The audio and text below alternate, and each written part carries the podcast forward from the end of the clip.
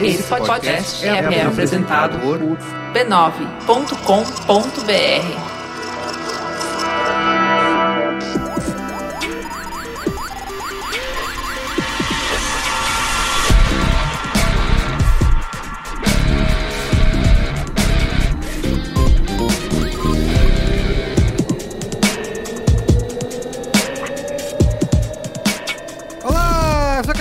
esse é o Braincast número 158. Estou aqui com Caio Corraine. Olá, personas. Luiz Assuda. Oi. E Gustavo da Cromafra. Olá, Braincasters. Vamos falar hoje, como que é o título genial que você deu para esse programa aqui, que nunca foi usado? A gente não quer só comida. Isso. Nós vamos falar sobre... A gente quer comida, diversão, balé. Depois que eu tô, eh, Quando eu pensei no título, eu pensei assim, cara, o cara colocou só pra rimar e tipo, ficou assim mesmo, tudo bem. Esse é o segredo. É. Nós vamos falar aqui sobre essa nova onda, podemos chamar, da comida, da gastronomia como cultura, com vários programas aí, tipo Masterchef, Chef's Table, gourmetização. Nossa, que fome. Food, food Nossa, trucks. É Agora food as pessoas trucks. se importam com isso, né? É. Antes ninguém se importava, não é blends, verdade? É, pois é, blends de carne, hambúrguer. Ninguém tava, tava nem aí, né? É, a gente tava falando, quando a gente tava pensando na pauta, tava falando que, pô, antes quando a gente ia comer hambúrguer, era hambúrguer. Era tipo um sanduíche, de salada. E agora não, se você vai comer um hambúrguer e ele não é um hambúrguer alto, que é meio vermelhinho por Aí dentro. você não quer. Não, tem um blend se, de se o garçom carnes. não te pergunta qual o ponto Qual que você ponto? quer da carne, Antes- antes fica- você- Já tá errado, eu, já, eu levanto e, e saio pela Tá mão. vendo? Você ia numa lanchonete Vocês clássica. estão queimando pauta, então vou interrompê-los nesse momento. Pra gente, então é isso, gente. Vocês entenderam qual vai ser a discussão? Vamos para o comentário dos comentários? Vamos nessa. Comentando os comentários.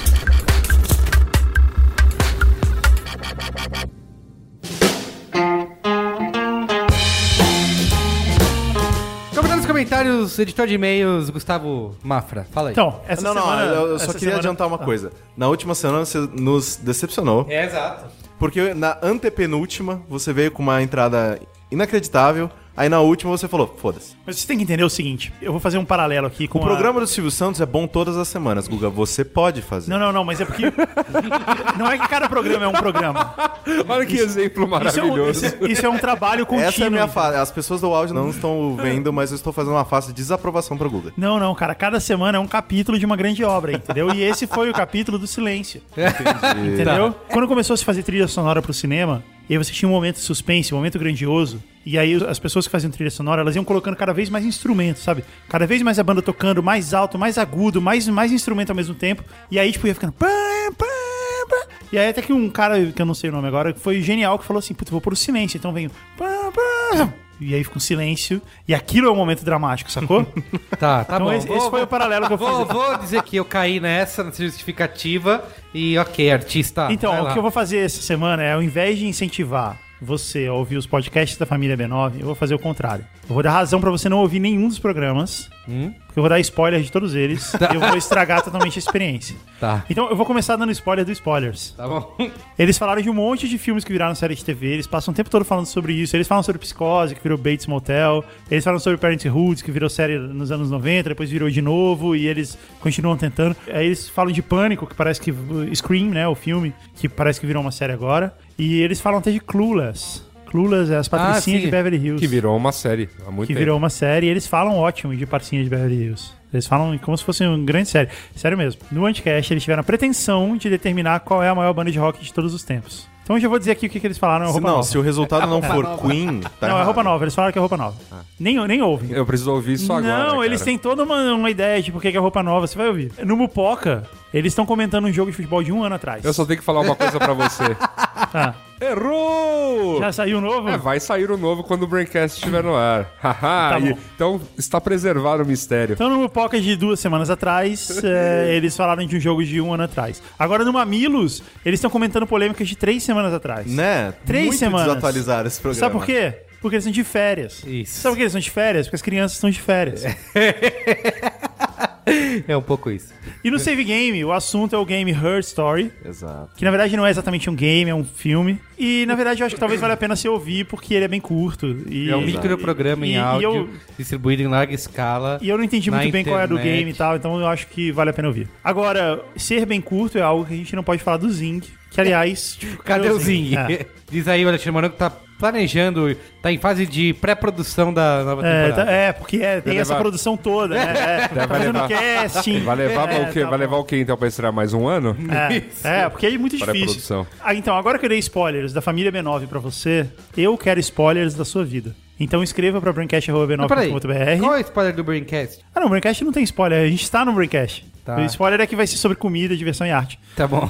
Então eu pedi spoilers da sua vida. Você, ouvinte do Braincast, me mande spoilers da sua vida no braincast.b9.br ou comente nos comentários comentáveis lá do site b9.com.br. Comentários comentáveis. Muito bom. Certo? Antes de ir pro comentário dos comentários do último programa, 157, Ok. que foi quem venceu o Comic Con, eu queria ir para o nosso momento Native Edge. Ah, Ah! nosso momento Native Edge, cara, Luiz Assuda, é o nosso novo querido Magnânimo, Magnânimo. maravilhoso. B9 Grand Prix. B9 Grand Prix, esse prêmio que já tá dando o que falar. Isso. Quando é que você, né, começa a bolar um projeto e fala, cara, pô, seria muito legal o B9 ter um prêmio. Será que, sei lá, as grandes mentes criativas do Brasil topariam, sei lá, tá com a gente pra fazer esse prêmio? E aí hoje você olha e vê eh, na lista de jurados, gente do Quilate, do André Casso. Falar na hora, tem o André Casso, que é sócio e Chief Creative Officer da Crispin Porter Boguski Brasil. Boa. Certo? Tem a Jona Monteiro, que também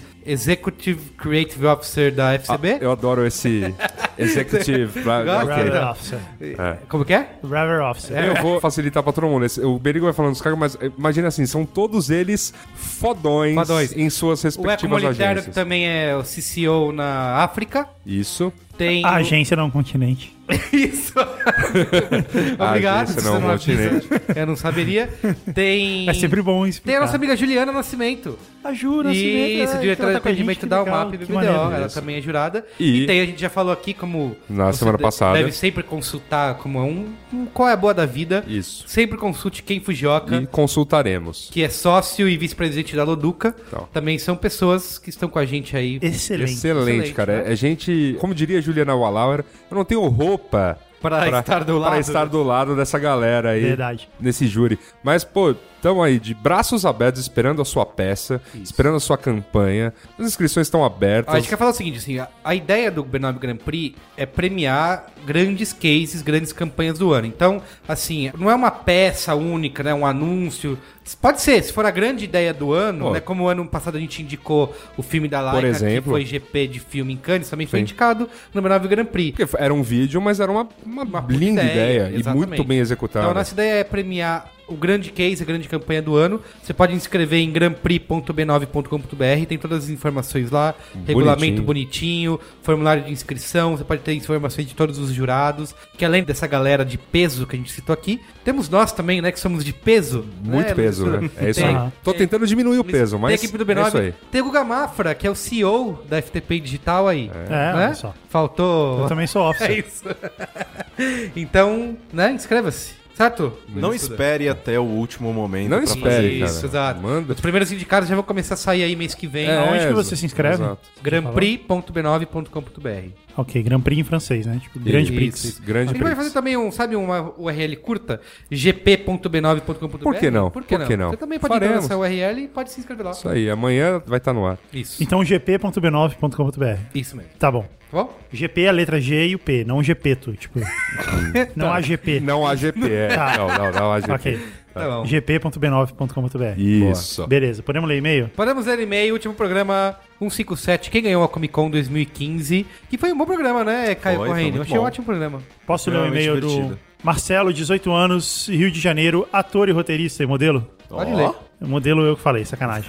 É, senhores, boa noite. Descobri o Braincast no final do ano passado, barra início do ano, e venho acompanhando desde então. O último programa foi ótimo, só acho que faltou falar do Homem Referência. Tarantino foi lá na Comic Con divulgar o próximo filme dele. Os Odiados promete ser um compilado de atores Ah, que já gente, trabalharam posso com fazer só ele uma- como... uma- posso fazer só? Eu fico puto com isso, porque. Você pode deixar eu terminar de ler o Não, eu sei- parágrafo mas e aí você eu- fala? Tá Não, eu quero te interromper mesmo. bom. Porque eu fico puto porque era uma coisa que estava na pauta, só que como a gente ficou tanto tempo falando de outras coisas, Não eu entrou. ah, meu, Ah, a culpa é do Caio. vamos Caio deixar enrola pra o lá. programa. Ah. Não, a gente, nem, a gente não chegou a falar. Porque é verdade, Na ele foi última lá... edição ó, eu nem falei tanto. Eu vou até falar o que tava na pauta, que ele foi lá, ele falou da importância de filmar em 70mm, por que que ele tá fazendo assim. Eu posso por que- deixar ler um e-mail do cara que ele falou todas essas coisas, agora que você já falhou na sua minha tarefa, tarefa de falar falhou isso no miseravelmente, e o cara contribuiu, o Marcelo, 18 anos, ator e roteirista, contribuiu. E modelo. Agora você quer roubar o momento dele? Tá bom. Tem- Deixa ele ler, principalmente deixa ele ler esse e-mail até o PS. Tá. Vai lá, Guga.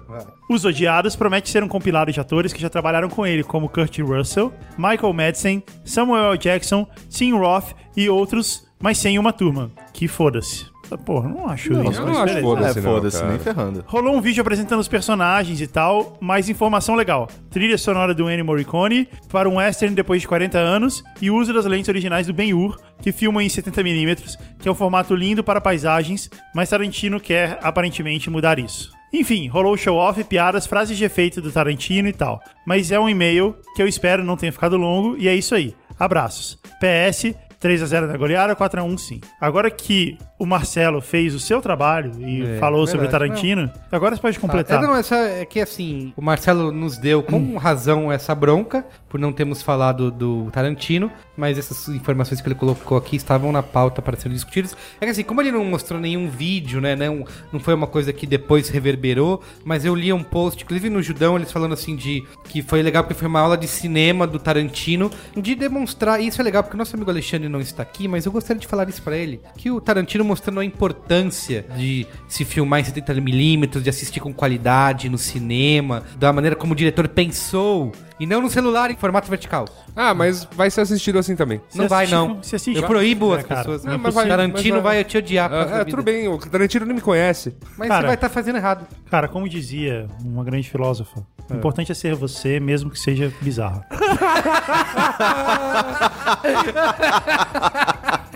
Lê aí o e-mail do Gabriel. Gabriel Campanini, 22 anos, assistente de reprografia. É o nome bonito da profissão. O que, que será reprografia? É o cara do Xerox. Ah, é? É. tá. Campo Grande, Mato Grosso do Sul. Salve, Braincasters! Gostei muito do Braincast sobre a Comic Con, mas senti que faltou vocês comentarem um dos painéis mais comentados do evento, o da Legendary Pictures, que mostrou um trailer do filme do Warcraft. Nós comentamos, Então. mas o Caio Corraine... Eu cortei na Passou edição pra porque costa. o que a gente discutiu é sobre um teaser. E, assim, o, o que eles mostraram que vazou depois. Porque, assim, uma coisa que eu ia falar no, no programa e eu esqueci- acabei esquecendo é o seguinte: que, ah, não, todo evento que tem trailer, vaza e blá blá blá. No evento da QuakeCon do ano passado, que eles mostraram pela primeira vez o novo Doom, eles mostraram um puta trailer de jogabilidade, todo mundo assistiu, nunca vazou. Eles mostraram agora na Ah, E3. é verdade, não então, tem- é questão é verdade, de não tem público. Se o público vai e respeita Sim. o rolê, O eles do não Warcraft mostram. vazou em baixíssima qualidade. Baixíssima e não vale a pena Isso. você assistir, É. porque eles pegaram. Eu não vi também. Foi um trailer basicamente pra construir o cenário de que os orcs estavam na terra deles, tá tudo devastado, tá O tudo que uma- eu comentei uma merda. no Braincast em questão foi que eu vi muitas pessoas, até pessoas que são fãs e gostam e tal, criticando que o teaser é um pouco confuso pra quem não conhece o universo. Então, é pa- sim. É, é um- assim, é óbvio que, que eles mostraram isso na Comic Con, então eles estão pensando num público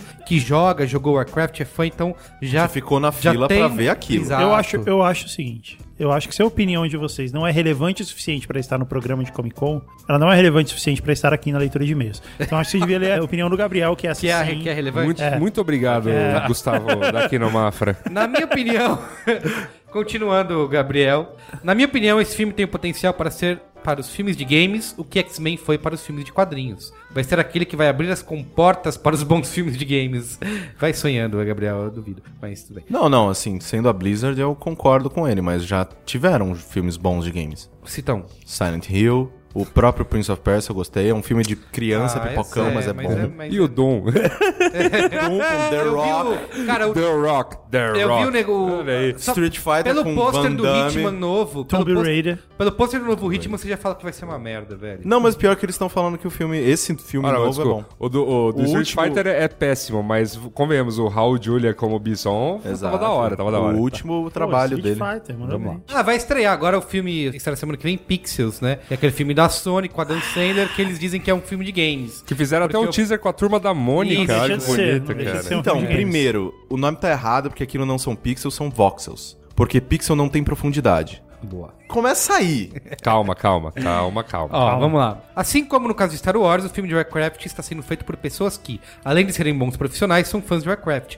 O diretor Duncan Jones, que eu, inclusive também cheguei a dizer, que é um cara que fez o Moon, que é um ótimo filme, ele é, É filho um filme inacreditável. Ele é filho do David Bowie, ele deve odiar que as pessoas digam isso, né? Que ele é filho do David É Bowie. tipo marido de não sei Tanto quem, que ele né? não usa o nome Duncan Bowie, ele usa Duncan Jones. Chegou até a comentar no Twitter. Se vocês soubessem quantas pessoas na Industrial Light Magic que trabalham no filme também jogam World of Warcraft, se perguntariam como esse filme ficou pronto. Além disso, a Blizzard, criadora de Warcraft, está cuidando do filme bem de perto, ao contrário do que as empresas de games faziam antigamente, quando simplesmente vendiam os direitos e deixavam a produtora fazer o filme que quisesse. O mesmo vale para o ainda distante filme de Assassin's Creed, que fez a Ubisoft criar uma divisão da empresa só para trabalhar no filme.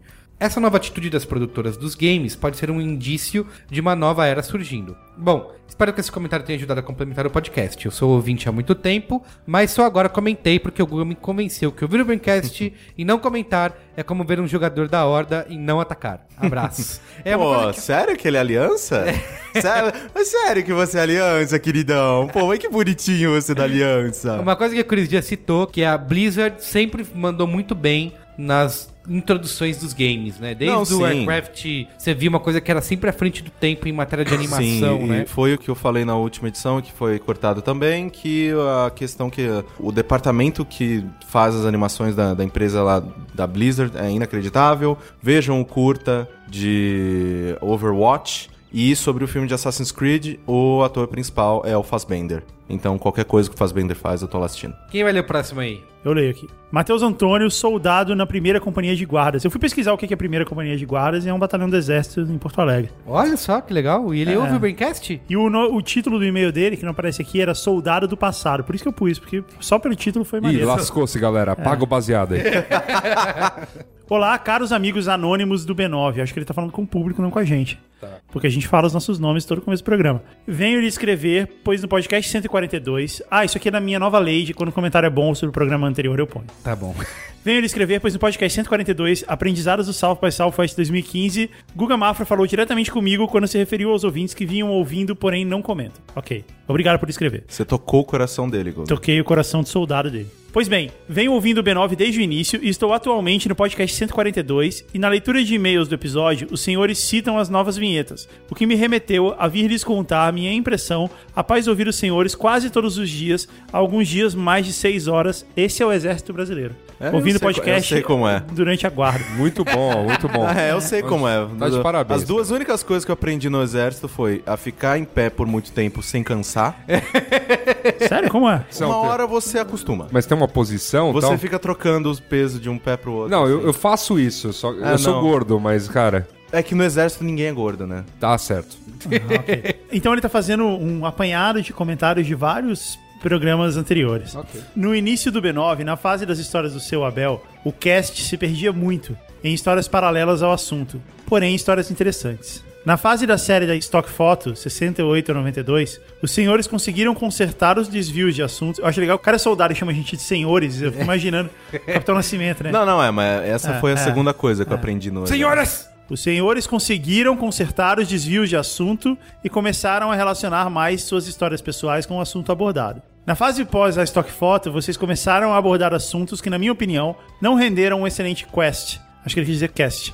Com algumas ressalvas, como os 20 anos de Friends, traduzindo mídia digital, a influência do RPG, etc. Pô, então tem mais que esses três, que bom. Assim, destoando do padrão já apresentado por vocês em casts anteriores, atualmente estou entrando no novo período do cast de vocês, onde as transições mudaram e já posso sentir uma leve alteração no ritmo do cast. Ele Tá concentrou em desconstruindo. períodos. É, É, ele tá criando períodos do É. Braincast. Que interessante é, é, tipo Eu assim, gostaria de teve a ler- fase progressiva, Isso. Ah. né? A fase, a fase metal, a fase eletrônica. É a carreira do Braincast dividida É. em períodos. Já é um É. estudo aí. É, a gente tá o quê? No grunge agora? É, eu queria saber que fase que a gente tá entrando, que ele tá Desejo a vocês A, a muito. fa- qual é a, a fase pipop, pipop. Isso. A fase É isso. eletrônica, Não, a gente mas, tá ele dizendo. vai, Eletrônica. mas o- os temas A vão. gente tá entrando na fase DJ. Eu gosto do termo fase eletrônica. É. Sim. Tá. Desejo a vocês muito sucesso em suas carreiras, obrigado. E aí ele deixa aqui o lema da guarda. A guarda morre, mas não se rende. Beleza, Tá bom.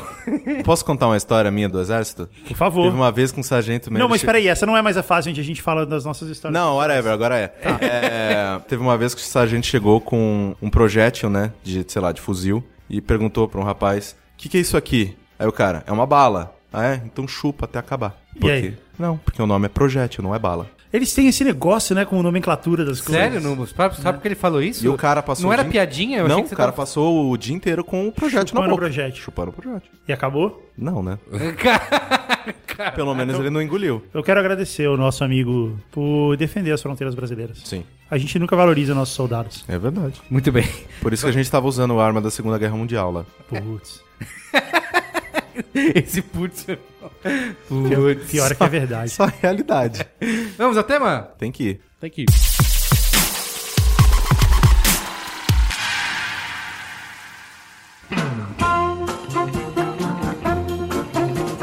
Tema, a gente não quer só comida, né, Gustavo daqui no Mafra. Gustavo e Assuda como os especialistas e os, Especialistas. né? e os guardiões desse tema vão fazer a introdução. Cara, se tem alguma coisa nesse mundo que eu sou especialista, provavelmente é comida. então.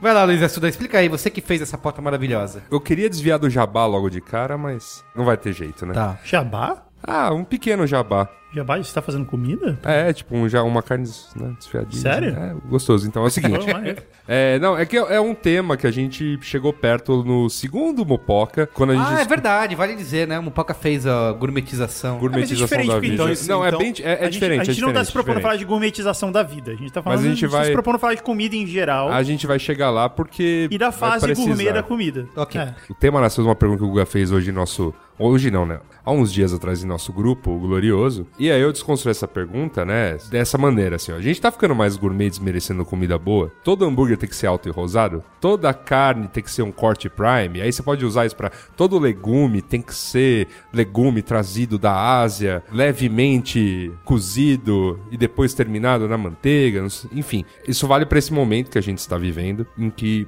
muita coisa é gourmet e a gente está valorizando a gastronomia, a alta cozinha, os chefes né, se tornaram ícones. Tipo, tinha gente na última Celebridades, é é verdade. nessa virada cultural pedindo autógrafo pro Atala, parando para tirar foto com ele. É um momento que a gente está vivendo. Eu acho que Esses programas de TV fazendo sucesso, tipo Masterchef. Masterchef, É. Que, aliás, terça-feira, né? Hoje, daqui a pouco a galera tá. Hoje, é, antes- antes até o- do o Twitter bomba. entra em polvorosa. antes até do Masterchef, dá E pra é um programa que passa citar na o- Band, né? Dá pra citar o Top Chef, que tá concorrendo a M, por exemplo, e já é um formato um pouquinho mais Tem antigo. o Hell's Kitchen. Tem lá o Hell's também. Kitchen. Putz, eu lá. adoro assistir Jamie essas Oliver. Jamie Oliver. A nossa. Como é que é a nossa Jamie amiga inglesa? Oliver, é verdade. né? Nigella. Eu pensei Nigella, nela, ah, Nigella. Eu pensei que você ia falar da Gil, da... A pre... Bela Gil. Ah, A Bela Gil da Bela também, Gil, sim, com certeza. Apesar da pizza de melancia Não, dela, é a, qualquer melancia assada. Melancia cara. assada. Churrasco de melancia. Meu céu. Deus, Ah, não, não dá, não dá, não dá, Ok, desculpa. Tem quem gosta. Eu fiz uma rápida pesquisa,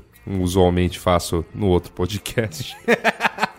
Pra Justifica os seus umas- milhões de dólares, vai. É, Lu. pra começar uma, umas leituras. Vocês sabem de onde vem a palavra gourmet, né? Não. A palavra gourmet foi difundida pelo gastrônomo francês Jean-Anselme Brillat Savarin no livro Fisiologia do Gosto. Foi escrito em 1825. E o termo surgiu como substantivo para designar quem tinha o paladar mais apurado, tá? Olha só. O gourmet é aquele que tem... um É uma pessoa, é o gourmet. é, o né? gourmet é uma pessoa que tem o paladar mais Seria apurado. então uma pessoa que estaria apta a julgar o que é bom e o que não é, É, bom. ou assim, pra- se você tem uma pessoa gourmet no seu restaurante, você precisa cozinhar pra, É, né? Acho que não só uma pessoa capaz de julgar, É. mas uma pessoa capaz de apreciar. talvez. Isso, tá, também, ok, também. sim. Eu peguei o texto de uma jornalista, não vou me lembrar, me perdoa. Ela estava escrevendo sobre essa onda da gourmetização, né? Com nesse início de século, né? Com a ajudinha dos nossos amigos profissionais da publicidade e da Ah, marketing. como sempre. É, isso começou a, a virar uma designação pra qualquer coisa que tivesse uma qualidade um pouquinho maior, uma apresentação um pouquinho mais Uma historinha, arrumada, vai, uma Luiz, historinha ajuda, por vamos- trás. Um grande vamos- abraço pro vamos dar nome sorvete do aos bois vovô. aqui, tipo- Sorvete do vovô. Isso, essas coisas, tá bom. sorvete do vovô, o suquinho Isso, lá, né? exato. E tal. Então, você criar um storytelling por trás do produto é o que torna ele É isso. algo. O termo gourmet, ele tá começando a ficar desgastado por conta dessas coisas que estão acontecendo. Hoje você vai e encontra pipoca gourmet, que pra mim é quase tão o fim quanto carvão de churrasco gourmet. Não, e assim, pipoca gourmet, aquele negócio que fica. Porque pipoca é uma coisa que você faz, tem que comer na hora, certo? Porque depois de um tempo fica escrota. E aquele negócio que fica nos potes, vendendo há meses, aquilo ali não deve ficar bom, velho. É. Mas é gostoso, né? É, sim, sim. Vamos ter um momento babaca quando a gente fez lá no South By. Aí de novo, gente. A gente não comeu pipoca gourmet lá Tava no, trabalhando. num evento? A gente come pipoca gourmet, não É, lembro. tinha um lugar que, assim, tinha. Mas o que, que ela tinha de diferente? Ah, tinha vários sabores, sei lá, pipoca com mexerica e sal. É, virou um pouco isso. Gourmet também virou indicativo disso, né? Se tem uma coisa misturada ali que não era pra ser... Isso, ah. Que não é... Não é comum. Não é comum. Infusão, virou- Inusi- virou Inusitado gourmet. É. né? Uma Infusão de sal vulcânico com não sei o que. Era gostoso, mas. Pois é. Agora eles estão fazendo uma- essa Sal. pipoca gourmet, o que me chama atenção é que eles estão vendendo, tem standzinho em shopping, sabe? E a galera meio que faz fila pra Cara, comprar essa desculpa, ó, assim, foi pro shopping, não é mais gourmet. Mas depende, depende. Não, do não, não, é shopping, não, não, não, talvez. não, não. Vamos lá, vamos pe- pega qualquer Você quer dizer coisa. que paleta mexicana não é gourmet? é um picolé que custa Eu vou do preço do continuar- outro eu vou picolé. continuar. um picolé com a que minha- custa 10 reais, gente. E ele é quadradão. Eu vou continuar lendo aqui a minha extensa pesquisa acerca do tema. É tipo um E aí, frutilião. paleta mexicana não é gourmet, mas a gente chega lá, merda. Tá. Tá bom, tá bom? tá bom. Tá. Outra coisa que faz a palavra ficar desgastada é de fato essa superexposição que tá acontecendo hoje. Então você tem Masterchef na TV, na TV aberta, mas todos os canais também tem algum programinha de comida. Ah, e sempre tiveram, vai. Tinha Palmirinha na minha época, velho. Só que, Tinha essa, só a que isso é Dona uma, Ofélia, Ah, a só, que ainda isso é tem. uma, só que isso é uma mudança muito grande. Se você for pensar, aí eu peguei aqui, achei uma tese falando a respeito disso. Ah, muito bem. Se você pensar na TV há 30 anos, que foi quando começou a ter programa de culinária, não era nem gastronomia, culinária. Culinária. O modelo da culinária era bastava ter um fogão, uma bancada e uma senhorinha que geralmente remetia à sua avó. Isso, Exato. é verdade. Porque a Comida comida gostosa, é. Isso, porque a comida. A palmeirinha. Isso, exatamente. A palmeirinha acho que é o, né, o Não, é, símbolo sim, vivo sim, aí. sim, total. É mesmo, Ofélia, maravilhosa cozinha. do- Exato. Maravilhosa cozinha da Na Ofélia. Band também. Isso. Dá pra pensar até, pensa ó, nas que estão no ar, mas assim, Própria Ana que o Maria Braga. É, o programa dela tem bem mais coisas além de gastronomia, mas Mas além começou de muito com culinária, é gastronomia. Mas Era- né? É. começou muito com aquela coisa dela morder a coisa e falar, hum, E entrar debaixo da mesa. Isso, exato. Ela faz isso ainda hoje? Não, né? Não tem mais idade, faz, né? Faz. Eu não acho abaixa mais Ah.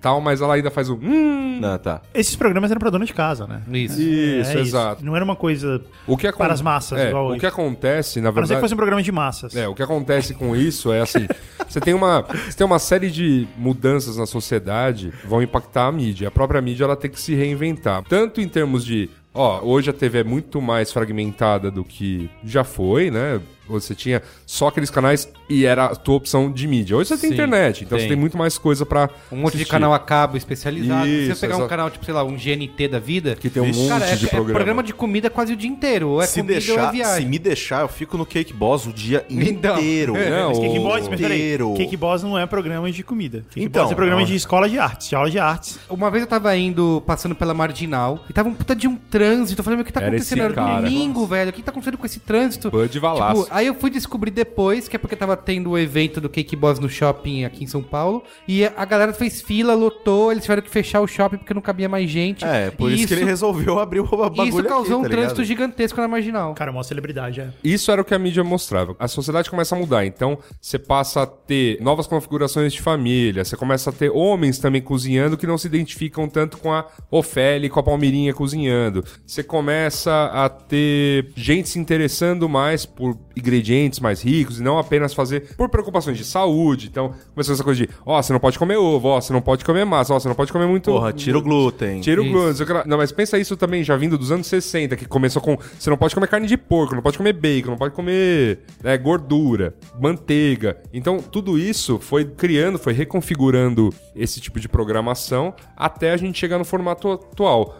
Ajudados e muito por muitas obras de cinema. Aqui, nesse estudo, ela destaca dois mais antigos, que é Casablanca, né? Que retrata a excelência de, no serviço de um bar. E eu acho que o mais icônico desses de comida é a Festa de Babette, que é um filme de 87, que é um puta banquete, Banquete, é uma sim. é orgia Tiveram gastronômica. vários filmes recentes, né? Por exemplo, ó, vou citar aquele O Chefe, né? Que foi um filme. Sim. do- Esse filme é muito legal. É, que também mostra isso, o cara perseguindo o sonho do food truck. Tem aquele, é, acho que é Julias, que é um filme com a. aquela que sempre ganha o Oscar lá. É. É, Mary Streep. Isso, né? né, Ela tá nesse filme, né? É, mas eh, quando eu sugeri a pauta, quando a gente começou a falar sobre essa história, na verdade surgiu de uma conversa que eu tive com o Luiz e Gino, saudoso Luiz e Gino, Saldo, não, É, tá é. vivo ainda, tá, gente? Né? é, que eu tive uma conversa com ele aqui faz... Coppola.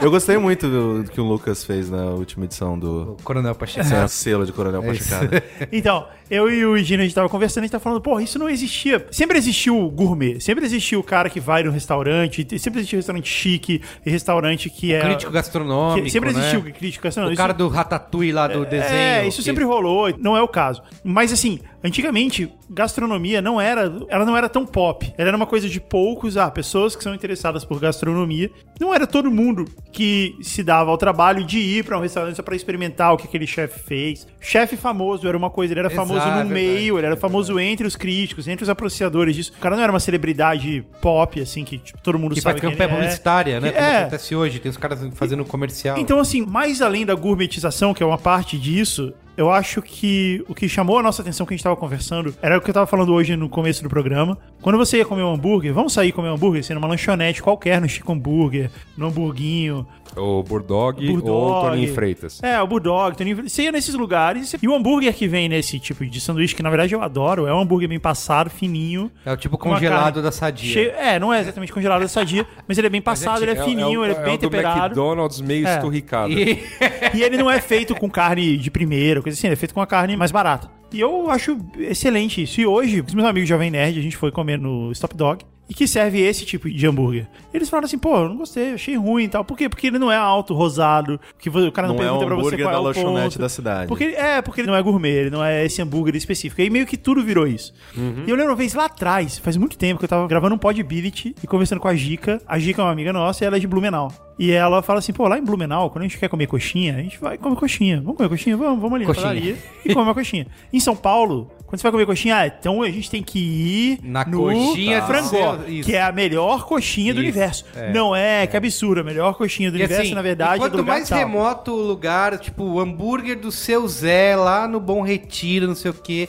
no que cabe três pessoas dentro, é, isso que É, tem que pois ir. é. Ou pagar mais caro por isso. Que é a questão de você, por exemplo, ah, não, hoje um hambúrguer, porque a hamburgueria tem uma por esquina. Então, é fácil de achar. Só que não, o hambúrguer ele tem que ser alto, rosário, com um blend de fraldinha com picanha ou costela. Ele tem que estar no ponto certo. Ele tem que, quando a primeira mordida, tipo, te levar ao paraíso. Sabe? Tem tudo isso. Eu conto um exemplo de uma historinha. Todo mundo É, a fala, comida ela tem que ter uma descrição. tem que ter uma descrição. Se ela não tem a descrição acompanhada da Isso, comida, então isso. puta. Isso então não começa valeu desde- o dinheiro. Isso começa aqui. desde tudo, desde o que eles colocam na mídia, do que divulgam por aí, e as pessoas saem repetindo. Às vezes um negócio acabou de ser criado, mas eles criam uma história. No Itaim abriu há, um- há uns dois anos atrás uma casa de churros. E, cara, é tudo design. Você entra no lugar, você vê que foi um designer que parou, um publicitário que criou aquilo, porque ele coloca historinha em tudo. Sim. Então não é só o churros, é o churros que veio de Madrid, que o cara Que no fazia fim- desde 1962. Merigo, que no, fim Sabe, das mano? con- que no fim das contas entrega um preço mais alto que custaria um churro. E não é bom. que o Guga tava falando de, ah, não, tem que ter historinha lá, não sei o que tem. De vez em quando eu não entendo sobre o que é o lanche. Cara, me passa uma lista dos ingredientes. Eu não sei sobre o que, que é isso aqui. Porque é isso que mistura com esse, que é marinado com aquilo. Cara, eu não sei o gosto disso. Me fala o que tem dentro. É, porque aí vem- vem assim, tipo, ah, então o que, que é isso? Ah, é um hambúrguer com queijo. Mas qual queijo? É queijo prato, mas queijo prato da onde? Ah, queijo prato que veio de Minas, do lugar Isso, tem que ter, especial. tem que Não sei o ter. quê. Queijo da Serra da É, Canastra. tudo tem que ter. eu- eu- Eu. essa outra coisa que surgiu nessa conversa que eu tive com o saudoso Luiz e Gino. Que é- não morreu, gente, tá vivo. nessa, nessa conversa foi que a gente tava vendo Orange is the New Black, e aí tem uma hora que a personagem chega e ela teve um problema, acabou comida lá na prisão e tal, e ela consegue fazer uma comida ah, é maneira. verdade, ela faz o negócio com É. milho, né? Aí ela chega e serve a comida e ela descreve. Esse é um quiche de milho com salsa e tomates colhidos, não sei o que. Aí Veio gourmetizado, então veio com a descrição. Não é só, ó, come aí o quiche que tá bom. Não, tem que ter toda a descrição, porque assim, e isso infusão de sal vulcânico. E isso tá com fazendo muito redução parte de- da nossa vida. Não só quando a gente vai no restaurante, mas quando a gente vai fazer comida em casa. A gente faz isso. A gente faz isso uns com os outros É aqui. verdade. Na hora de comprar ingrediente, aquele negócio do. E o azeite colhido à luz da lua? É, eu fiz essa pesquisa, eu comecei falando um monte de coisas pra gente diferenciar duas coisas bastante importantes, pra não colocar vilões onde eles não existem. Tá bom. Gourmetização é ruim, gastronomia ou coisas gourmets? Não. É, ok. Tá, ok. O que, que é esse fenômeno da gourmetização? A gente começa falando que ah, as pessoas tendo mais acesso, começaram a ver novas informações, tem com muita coisa vindo do cinema. Pô, então, sério, viver bem, viver acima da média, viver, como que é, por cima da carne seca, viver, tipo, no camarote, é isso? Então é isso que eu preciso. Aí vem essa questão que, novamente, em novo jabá, Mopoca coloca em dois programas. Vamos cancelar esse programa? Escuta um. só Isso isso Três, do são três Mopoca, programinhas vai, do Mopoca, Mopoca pra boa. vocês ouvirem, né? O primeiro que eu falei da gourmetização da vida, os outros dois, que da onde nascem esses conceitos, são um que a gente falou sobre cidadania e consumo, que a gente fala dessa dualidade de hoje, da pessoa se sentir parte da sociedade enquanto ela consome. Se a pessoa não consome, ela tá parte da sociedade, Ah, sim. a sociedade a expulsa. E o outro programa que a gente fez, que já é mais recente, é sobre a camarotização, essa coisa do camarote. Então, juntando essas duas ideias da questão de consumo e da questão de camarote, pra eu estar eu, classe média alta, né, rosto bonito, cortei meu cabelinho hoje e tal, madeixas loiras, linda aqui, beleza? Preciso, né, que tudo que eu consumo, no fim das contas, é parte de um estilo de vida ou algo que eu quero mostrar para as outras pessoas que me representem como algo legal, alguém para se ter em conta alta. Levar você a um restaurante onde eu posso te contar a história da porra da coxinha, ou te levar numa hamburgueria que o hambúrguer que é tem blá blá blá, tradicional, ou né? que tem a questão da tradição, é estar acima disso e poder pagar por isso e várias vezes numa semana, né? Não ter que fazer conta até o final do mês e tudo mais, dá uma representação de status. E é status. No fim das contas, Não é sabor. não é simplesmente sabor. Não significa que não seja bom. Significa que, por que, que tem historinha? Por que, que podem e querem que cobre mais? Tipo, o- esse público quer que esse churro custe mais do que o churro da praça. Pra justificar. Pra o- Pra justificar. ser legal ir lá. Tipo, Pra é. Pra ser legal e lá. Pra ir lá se tornar um programa em si, né? Cara, eu lembro um Isso. exemplo Custar que, qualquer coisa. É isso aí, é Quando isso eu fui aí. pra Buenos Aires com a senhora minha esposa, todo mundo fala pra ela comer empanadas naquela, acho que é Dom Juanito, né? O Juanito e tal. A gente chegou lá e estava fechado, ia demorar, sei lá, Uhum. Beleza. meia hora, 40 minutos pra abrir. Então, antes de ir nesse lugar, vamos aqui do lado, nesse boteco, tomar alguma coisa. E tinha empanada lá, a gente tava morrendo de fome, pedimos a empanada do boteco. E É gostosa. Cara, deliciosa, animal, não, não. Aí abriu lá o Dom Juanito, fomos lá, pedimos, meu, seco, sem graça. Ele falou, meu, o lugar aqui do lado não tem ninguém, ninguém Cara, liga pra essa merda. é. Aqui tem Ah, mas, fila na porta. Tá bom, mas isso, isso é uma coisa normal, não só pra comida, pra qualquer que que coisa que, avalia é isso? Isso você, que eu queria dizer, você sabe? viver com a fama, né? Você fez a fama de alguma coisa e aquilo te sustenta pra sempre. Então. Eu vou te- Acho que isso existe pra tudo que é tradicional, cara. Todas as comidas, assim, mesmo a melhor coxinha de São Paulo, a melhor pizza, Geralmente não sei o quê, decepciona. É melhor durante um certo tempo, aí todo mundo vai lá, a expectativa fica altíssima, e depois de um certo tempo o cara tá vendendo tanto e tal, que, que aquilo ali meio que já não é mais tão incrível. Mas eu fica não muito digo nem mais voltado roteiro. pela fama e pelo check-in, sabe? De, putz, eu fui lá. Mas ó, vou- eu vou dar um, um exemplo aqui. Alguém muito mais velho do que eu me lembrou muito bem da inauguração do McDonald's em São Paulo. Foi o primeiro McDonald's do Brasil, uma rede estava vindo de fora, um momento que a economia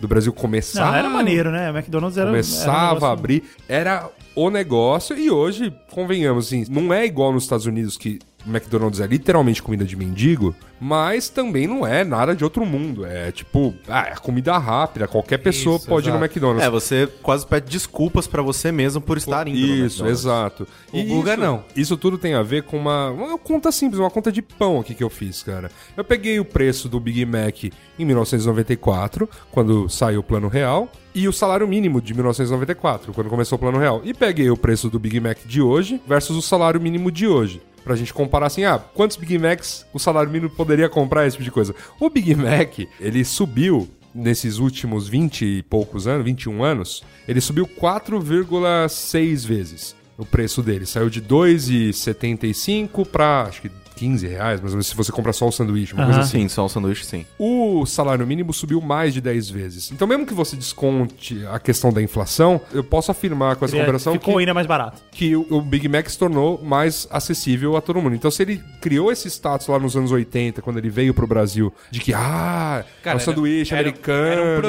Era um programa de fim de semana da família. Isso, assim. Cara, mas E assim, uma lá- vez por mês, não é esse Isso. fim de semana, vamos todos ao McDonald's. Eu Era comemorava era é tão quando bom, criança, eu comemorava por ir Isso, ao exato, McDonald's. Era um Sério, grande vamos pra lá. lance, era Vamos um pra- grande- vamos, vamos parar de gravar, vamos pra lá, depois continua. E hoje ele tornou-se um programa banal e quem formou aquela opinião lá nos anos 80, esse mesmo tipo de pessoa, que obviamente não são mais as mesmas pessoas, ela precisa fazer isso com alguma outra coisa. E hoje e- essa outra coisa tá aplicada nesses rolês gourmetizados, ajudada pela supervalorização da cultura gastronômica, da questão da gastronomia, então é uma brincadeira de causa e consequência, né? Mas uma ajuda a outra. Você ter esse espírito das pessoas que vão querer sempre se diferenciar, no momento que a gastronomia começa a emergir e no momento que as coisas tornam assim a gastronomia alta, um cara de classe média, ele pode segurar o salário dele, tipo, e falar, beleza, hoje eu vou fazer um programa diferentão, hoje eu vou ao Dom, e beleza, ele vai, E vai se gastar uma arrepende é grana. amargamente. Eu se- já no fiz caso isso. do Guga.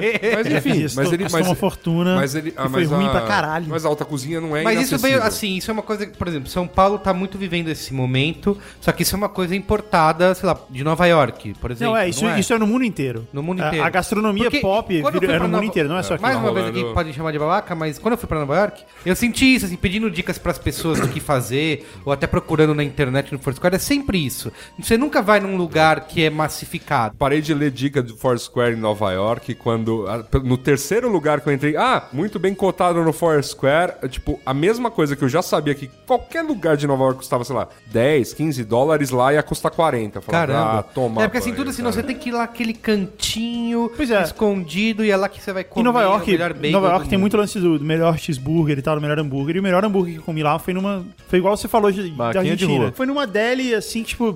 É. Que não, não Acontece, tinha nenhum. É, e acontece. foi incrível. É, foi muito eu bom. lembro, a melhor refeição que eu fiz lá foi assim, a gente tava passando, tava com- morrendo de fome, ah, vamos entrar aqui mesmo, vamos. Foi o que a gente mais lembra, além de todos os lugares que nos falaram pra ir, que eram... Mas o que eu realmente acho é que, assim, a busca por status, isso sempre rolou, isso sempre teve. Ah, eu vou sair, eu quero ir num lugar de status, eu quero que as pessoas me vejam, começa. Sei lá, isso, É que, de certa Gu- forma, sempre não, existiu. é, não- Agora, comida passar a ser uma dessas representações, É. isso ficou muito mais alto Então, recentemente. porque, mas é porque, mas é por isso, é porque você tá aproveitando diversas ondas pra formar a tempestade perfeita, que é você tem a gastronomia sendo valorizada, enquanto arte, eu nem tô falando aqui mais do gourmetizado, mas assim, é esse você ponto que eu tem- quero chegar. Você tem o guia Michelin nunca foi tão valorizado quanto ele é hoje. E nunca foi tão conhecido. Nunca né? foi tão É. conhecido. Inclusive, é. Aquele guia dos 50 melhores restaurantes do mundo nunca foi tão lido. As pessoas nunca quiseram, sabe? X lugares pra comer. é. Porque, assim, é, né? porque E- assim, nunca tantas pessoas consideraram tão importantes ir aos restaurantes Isso. mais legais e tal. E aí eu coloco aqui duas coisas importantes. que é, Primeiro, essa questão da busca. E a segunda, como eu disse, existe uma mudança na mídia. Ou seja, hoje eu tenho muito mais acesso à informação. Se antigamente, sei lá, imagina nós lá nos anos 60, vendo TV, a Ofélia falou que aquilo pra fazer e aquilo é boa comida, eu acredito. Ou sei lá, se o jornalista da Globo falar que aquilo que é boa comida, eu provavelmente vou acreditar. Os primeiros que começaram a trazer, por exemplo, hambúrguer aqui pra São Paulo, que não é uma coisa que nasceu aqui, né? Veio uma onda importada. Então a gente conhecia o hambúrguer e todos os lugares de São Paulo fazem hambúrguer dessa maneira, só mudou agora com a onda gourmetizada, porque o primeiro cara, um dos primeiros caras a fazer hambúrguer em São Paulo era o seu Oswaldo, ele fazia um hambúrguer chatinho, fininho, que é característica de se você vai no Joaquim, é assim, você vai no Aham. Stop Dog, é assim, você vai no Burdog, é assim. Fininho e bem passado. Fininho e bem passado. Novamente, não necessariamente alguma coisa é ruim ou boa, vai do seu gosto. De fato, boa, agrada uma galera. Tanto que todos esses lugares citados vivem lotados. É, eu gosto do hambúrguer do Hits também, acho delicioso, mas eu gosto desse Então. hambúrguer fininho. Então essa era a nossa concepção de hambúrguer. Isso só vai começar a mudar lá nos, nos anos 80, quando vem o McDonald's, que vem com uma outra proposta de hambúrguer, mais industrializado e tudo mais, só que, enfim, era um pouco diferente.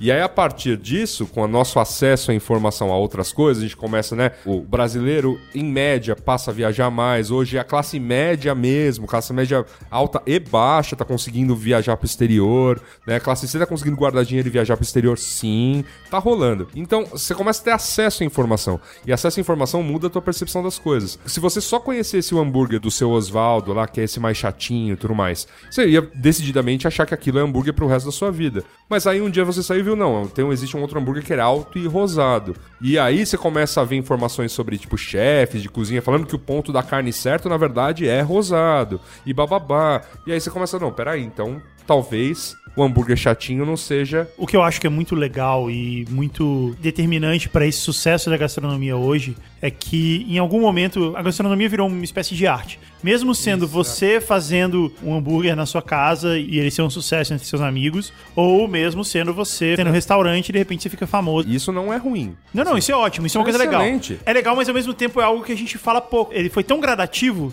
que não, não se percebeu. Putz, a gastronomia agora é uma puta forma de expressão. Que foi uma das coisas que a gente comentou também. Antigamente, uma- uma forma de expressão é eu montar uma banda. Foi isso que eu fiz quando eu era moleque. E hoje pode ser. Eu tenho vários amigos que foram, não, eu vou montar um food truck, eu vou estudar gastronomia, eu vou ser chefe É e isso tal. aí. E isso é muito legal, porque a gastronomia é uma forma de arte, uma forma de expressão da sua cultura. Seja ela muito simples e muito pop e só para seus amigos, ou seja ela de fato algo que va- vai fazer a diferença na sua vida profissional. E aí, o que começou a ser percebido é que esses programas de culinárias que eram de donas de casa passaram a ser. Você vê no YouTube, existe uma network só de culinária. A quantidade de programas de culinária que tem no YouTube, e a gente, de novo, não tá falando só do Brasil, isso é mundial. Isso. Quantidade de programas que tem, que você tem jovens fazendo. Jovens? É, só lembrando que o Saudoso saudoso, Luiz saudoso Luiz Egino. Egino. A quantidade de jovens que tem fazendo programas de culinária lá na nossa network, que é Amazing Pixel, tem o Tucano, que faz a maravilhosa cozinha de Jack. Mas tem muita coisa. Tem gente fazendo programa de culinária difícil, tem o pessoal do Miolos Fritos que faz coisa molecular, assim, fazendo negócio todo cheio de química, coisa assim que é bem legal. Não, mas eu acho que como hoje a gente tem todo esse acesso à informação, ou seja, tem gente produzindo, tem gente fazendo, tem gente consumindo. Você tem tudo isso de produção acontecendo, tem muito mais gente ainda consumindo essa informação. Então, isso obviamente vai impactar a minha experiência. Pô, eu tô vendo trocentos programas sobre Isso, hambúrguer é. me mostrando que hambúrguer é alto e rosado. Você vai Por querer. que, que eu é. não vou. Tipo, obviamente eu vou valorizar esse hambúrguer. Não, que foi o que aconteceu pra mim. Eu comecei a desenvolver o meu próprio hambúrguer, que é o Guga Burger. Inclusive, Já ouvi muitas histórias. É, convido todos vocês a experimentarem quando vocês puderem. Eu desenvolvi o meu hambúrguer, o hambúrguer que era do jeito que eu queria. Eu Não sei se ele é realmente melhor ou se ele é muito bom, Mas ou você- sei lá. você gosta Mas ele- e seus amigos gostam, Ele foi não gosta, feito do então? É jeito que eu achava que ele devia ser. Eu desenvolvi o hambúrguer que era como eu queria. Ele tem o sabor que eu achava que todo hambúrguer devia ter.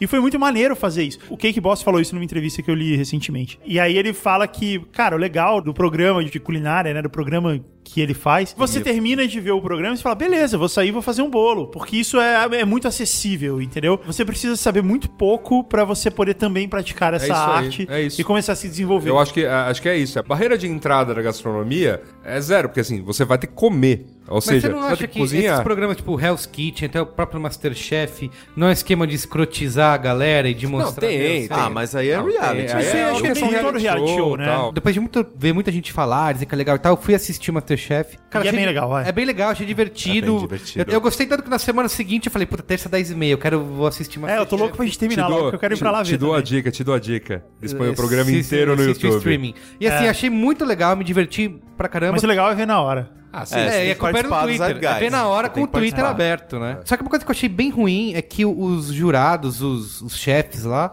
eles não explicam direito por que, que eles gostaram ou desgostaram de um negócio. Eles tentam ser engraçadinhos, mas, por exemplo, eles, o que eu queria era isso. Na hora que eles experimentassem um prato, eles falaram, puta, Já vou eu dar, achei que isso vou dar a aqui... primeira espinafrada já em Masterchef Brasil, que em outros países não acontece. No Peru, por exemplo, tá, passa Masterchef Peru num dos canais a cabo aí, acho que Chelsea. O chefe, o apresentador... é só ceviche. o apre- Não, o apresentador do programa, o que faz às vezes de Ana Paula Padrão. Tá. O apresentador é o maior chefe do Peru lá, o Gaston. Vidigal. Não, Não qual que é o sei, nome dele? não sei. Gaston, André. enfim.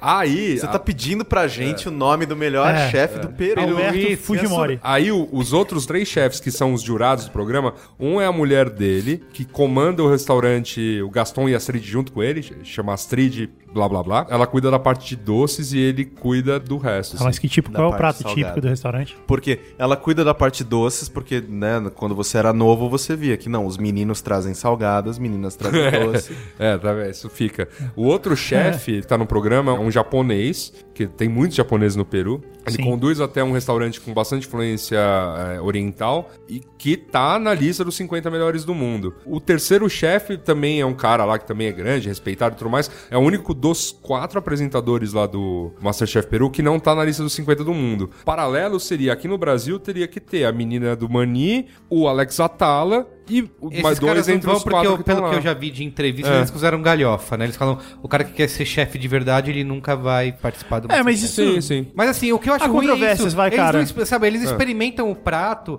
e eles não conseguem explicar, não conseguem mostrar por que, que eles não gostaram ou gostaram de determinada coisa. Eles falam, ah, não, não tá muito bom. Até tá porque, meio- até porque eu tem- faria isso. Até eu- Ah. porque tem o seguinte, o programa é editado e a gente sabe aqui nessa mesa que o editor caga o programa, aliás, várias vezes. É. Porque assim, ó, fazer assim, ah, um não gostei, cara, qualquer um poderia fazer. Eles, como especialistas, Sim. deveriam saber mostrar Mas de por que, que qualquer- o cara errou, por que, que ele acertou. Eu acho Sim, que isso é, meio- mas Pois é, eu entra fico na pensando questão do que se eu formato do estivesse lá, programa, se eu é. estivesse lá, eu ia ser eliminado no primeiro programa. Porque a hora que o cara chegasse e falasse assim, tá ruim, tá ruim o caralho, tá bom pra caralho, porra. Eu E o fiz pro- assim, e aí essa o cara ruim, fala então assim, devolve. aí o cara fala assim, ah não, mas esse não é o ponto certo da carne. Eu falo, Quem é você pra me dizer qual é o ponto Não, e- certo e da na carne, seu boa, merda? É. Todo lance do Masterchef é tempo, né? Porque se o tempo fosse limitado, Eu também ia ser eliminado direto, por isso que eu não consigo fazer porra É, nenhuma em 15 tudo minutos. tempo, é. é. tudo é, faz, cozinha aí em 20 minutos. tá, e porra aí é assim, a gente falou desses programas, tem o Jamie Oliver, né, foi um dos grandes primeiros, É. né, expoentes desse... Tem uma coisa importante, acho que une vários deles e une também a gastronomia atual, que é um lema dela ser acessível, dela ser saudável, saudável, Isso. dela ter esse pensamento local. de ser natural. Por exemplo, o Jamie Oliver é um cara que ele é, Isso. ele é Levanta ba- ativista. Ele, ele levanta né? bandeiras, né? Ativista, Ele levanta é, as sim, é isso bandeiras aí. de alimentação natural Então e ele saudável. e ele realmente todo o programa dele é focado. Ele tem um, um dos programas dele que é o ó. Você não pode mais dar desculpa de que cozinhar coisas mais saudáveis e coisas mais legais é demorado. Todas as minhas receitas aqui duram 15 minutos. Sim, é então é, ótimo só esse receita programa. de 15 minutos. E ele faz Não. a refeição completa. E é incrível, com a refeição cara. completa. E Refeição fica lindo. completa. O que o Jamie Oliver faz é sempre bonito. Cara, eu né, nunca- eu cara? tenho um livro lá em E- casa e do parece Jamie tão Oliver. fácil. Você não fica olhando assim, Não. puto. Porque quando tinha o programa do Alexa Tala, o cara vai lá e aquece coisa na colher. Era um Isso, difícil é de, de difícil, técnica é. ali. O do Jamie Oliver, não, Não, cara. tudo bem. eu, peguei, eu fácil. tenho um livro de Jamie Oliver em casa, que é isso aí. Faz não sei o que em 15 minutos, fui fazer lá uma sopa. Eu vou 16 minutos. Virou um tempero gigante, assim. Eu não, não consegui fazer seguindo... Mas tudo que, tudo que o Jamie Oliver faz é bonito de se ver. É né? lindo. E o legal é que assim, ele não Não, faz eu fiz- aquela comida que é Pô, certinha. eu fiz umas a comida fica receitas- zoada no prato. É. Não, eu, fi- eu fiz umas receitas dele que, pô, deram certo, assim, no tempo que ele falou. Algumas coisas não eram de 15 minutos, algumas coisas eram mais demoradas e tal. Eu não tinha uma Le Creuset, que nem ele tem, pra fazer um, tipo, um guisado de. de Ah, então muito tem fogão, essa, né? assim. É. Tem que ter panelas especiais. Tá, tá aí a dica pro. É. Storytelling. É, Tá aí a dica pra assessoria de imprensa. Bom, que bom que a gente já começou a falar bem de gastronomia, porque eu tinha deixado um lá no final da pauta cinco coisas legais pra se falar sobre gastronomia, tipo, ó, gourmetizada é ruim, não é uma onda legal, é uma onda que talvez seja meio passageira, que enfim, não sei qual vai ser a próxima onda daqui 10 anos, mas hoje é o que a gente tá passando. Outro dia alguém botou no Facebook a foto de um lugar que a gourmeteria gourmet, sabe? É, tipo, isso. tem um lance que São Paulo sempre tentou se vender como São Paulo, é a capital da gastronomia. Isso, é. E esse título ele nasceu muito antes do Dom e do Mani serem premiados internacionalmente. é por causa da variedade. É, o pessoal não falava É, muita porque aqui variedade, você pode você encontrava- comer comida nordestina, Isso, mineira, comida- do sul. Você comia pode comida qualquer de uma. todo, Porque todos os lugares do veio pra mundo cá. por causa da diversidade da galera que veio pra cá. Mas, segundo o Data Yasuda, que é um importante instituto de importante, sim. pesquisa, Uhum. ele Um diz, japonês, né? é, diz que 90% Lida com número, né, É. gente? 90% dos restaurantes de São Paulo, 90% assim, seguramente, são caros demais porque entregam, são supervalorizados, são ruins pra proposta deles. E acho que a pior parte dessa história toda de ah, eu vou pegar as misturas, então sei lá, eu vou fazer uma proposta mezzo indiana, mezzo qualquer coisa. Só que eu vou adaptar ela ao sabor do paulistano, então vai ter pouco curry. Ou se for nordestino, ah, não, então vai ter pouco dendê, pouco coentro, É, vai aí ter acaba- pouco pouco, não sei o que lá, porque eu tenho que adaptar o sabor do Paulinho, então vai ter que ser uma coisa meio. Cara, a maior parte dos restaurantes faz isso, o que faz muita gente questionar até o título São Paulo, capital da gastronomia, até, sei lá, Não, Ah, página assim. São Paulo, 2. capital da Não, mas vo- gastronomia o impressionante, adaptada. O impressionante é que mesmo assim, você consegue Sim, ir no sim. restaurante indiano que é verdadeiramente indiano. Sim, consegue. No nordestino que é Sim, verdadeiramente alguns. nordestino. Só isso que assim, realmente- Mas Sim. novamente, 90% deles pode jogar fora. assim. É, algumas coisas que eu, eu lembro, assim, que é, nesse último ano eu, né, eu morei em Manaus, morei no Nordeste, então sempre gostei muito de comida nordestina, porque, né, minha avó é cearense e tal. Só que aí eu fui pra lá, fui morar no Recife, e, cara, lá é tipo coentro em tudo. É, coentro é Mas default. água, água, água com coentro. É, coentro é Então, cara, default lá. É... E eu odeio coentro. E eu nunca tinha que me acostumar com coentro na comida nordestina que eu comi aqui. E aí, tipo, eu cheguei lá e falei, não, não é isso que É. Pois eu é, gosto. eu tenho- Aí fui pra Manaus, não, porque aqui que a gente tem o açaí. Fui comer um açaí de lá, é terra. Não é um açaí industrializado Gostosinho, bonitinho é, daqui. gostosinho. Com, com Guaraná. É, É, e então, aí, é. tipo, eu falei, não, eu tô sendo enganado a minha É, quando vida eu- inteira. eu tenho- mas uma coisa é a comida que você come todos os dias, que tem que ser a comida que você está acostumado e tal. Outra coisa é você experimentar algo Sim. num momento específico, coisa assim. Eu vivo isso em São Paulo, eu moro em São Paulo há 15 anos e eu não me acostumei ainda com a ideia do feijão, cara. Pra mim, o feijão, Feijão tem de todo que ser dia, preto. ele é preto. E o feijão de todo dia em São Paulo é marrom. É. Eu como numa boa, mas assim, carioquinha. eu ainda não consigo ter a ideia de comer num lugar e o feijão ser marrom, eu penso, ah, que comida caseira e tal. Ele me dá uma cara absurda de que eu tô comendo fora de casa. Não é comfort food pra você. É, não é. Não Mas é. comfort food é isso. Mesmo quando ele é bom. O Comfort food é a comida, cara. Comida da sua avó. É, a É, comida é a- do- é a, é a comida que mais vai te remeter ao que você come no dia a casa. dia, mas quando você se propõe a pagar os preços que os restaurantes de São Paulo pedem, não é simplesmente conforto, você tá a fim de uma experiência. É, tipo, e tem aí aquela. eles pecam. Tem, um- tem uma famosa em São Paulo que é aquela cozinha da Beth, não é? Que é isso também, que é fazer comidinha do dia a dia, só que custa, tipo, três vezes enfim. mais. Você, Gustavo, daqui não é um cara que é, é um anti-gourmet, não é? Eu Já sei. contou essa história aqui algumas vezes que você foi no Dom, é, preparado pra viver uma experiência incrível. E comeu água suja. E Eu comer tenho É, água, água su- louça água de da- louça suja. é. Isso. E foi mesmo. Isso, isso foi. E você é um cara que, pelo que eu já ouvi você falando das coisas que você come, faz em casa e tal, um cara amante do McDonald's, você é um cara que é anti esse mundo. Eu sou anti a ideia de eu ter que gostar de uma coisa gourmet só pra parecer que eu sou entendido no assunto. Eu gosto do que eu gosto. Se eu for no McDonald's e ele é bom, eu não vou ficar dizendo que ele é ruim. Ah, é, mas não é muito bom, não é saudável. Eu acho que ninguém é obrigado a ir no, no Dom, comer a comida do Alex Atala e gostar exatamente do que tá comendo ali. Não, não. O que eu acho do Dom é diferente. Eu acho que eu fui sacaneado. Uma coisa é, eu estava até preparado pra ideia de chegar lá e achar a comida ruim. Putz, eu comi isso aqui e eu não gostei. Mas eu acho que eu fui sacaneado. É, é Sacaneado. diferente. Eu acho que o Dom é uma grande pegadinha. Acho não, que o sei. Alex Eu acho que Atala tá ele vai no pro fundo. banheiro. Tava Eram rolando, e se tava, caga rolando, de- tava rolando hoje uma foto nas redes sociais de um prato que ele montou agora num evento em Porto Alegre, que é basicamente três talinhos de agrião montados assim pra ficar meio voando no prato. E assim, tá todo mundo comentando, tipo, sei lá, eu vi essa foto umas três vezes na minha timeline. E uma das pessoas falou: Ah, achei que era um grilo. O Guga é da teoria de que ele fica atrás nos bastidores dando risada. Eu acho que ele se caga de rir.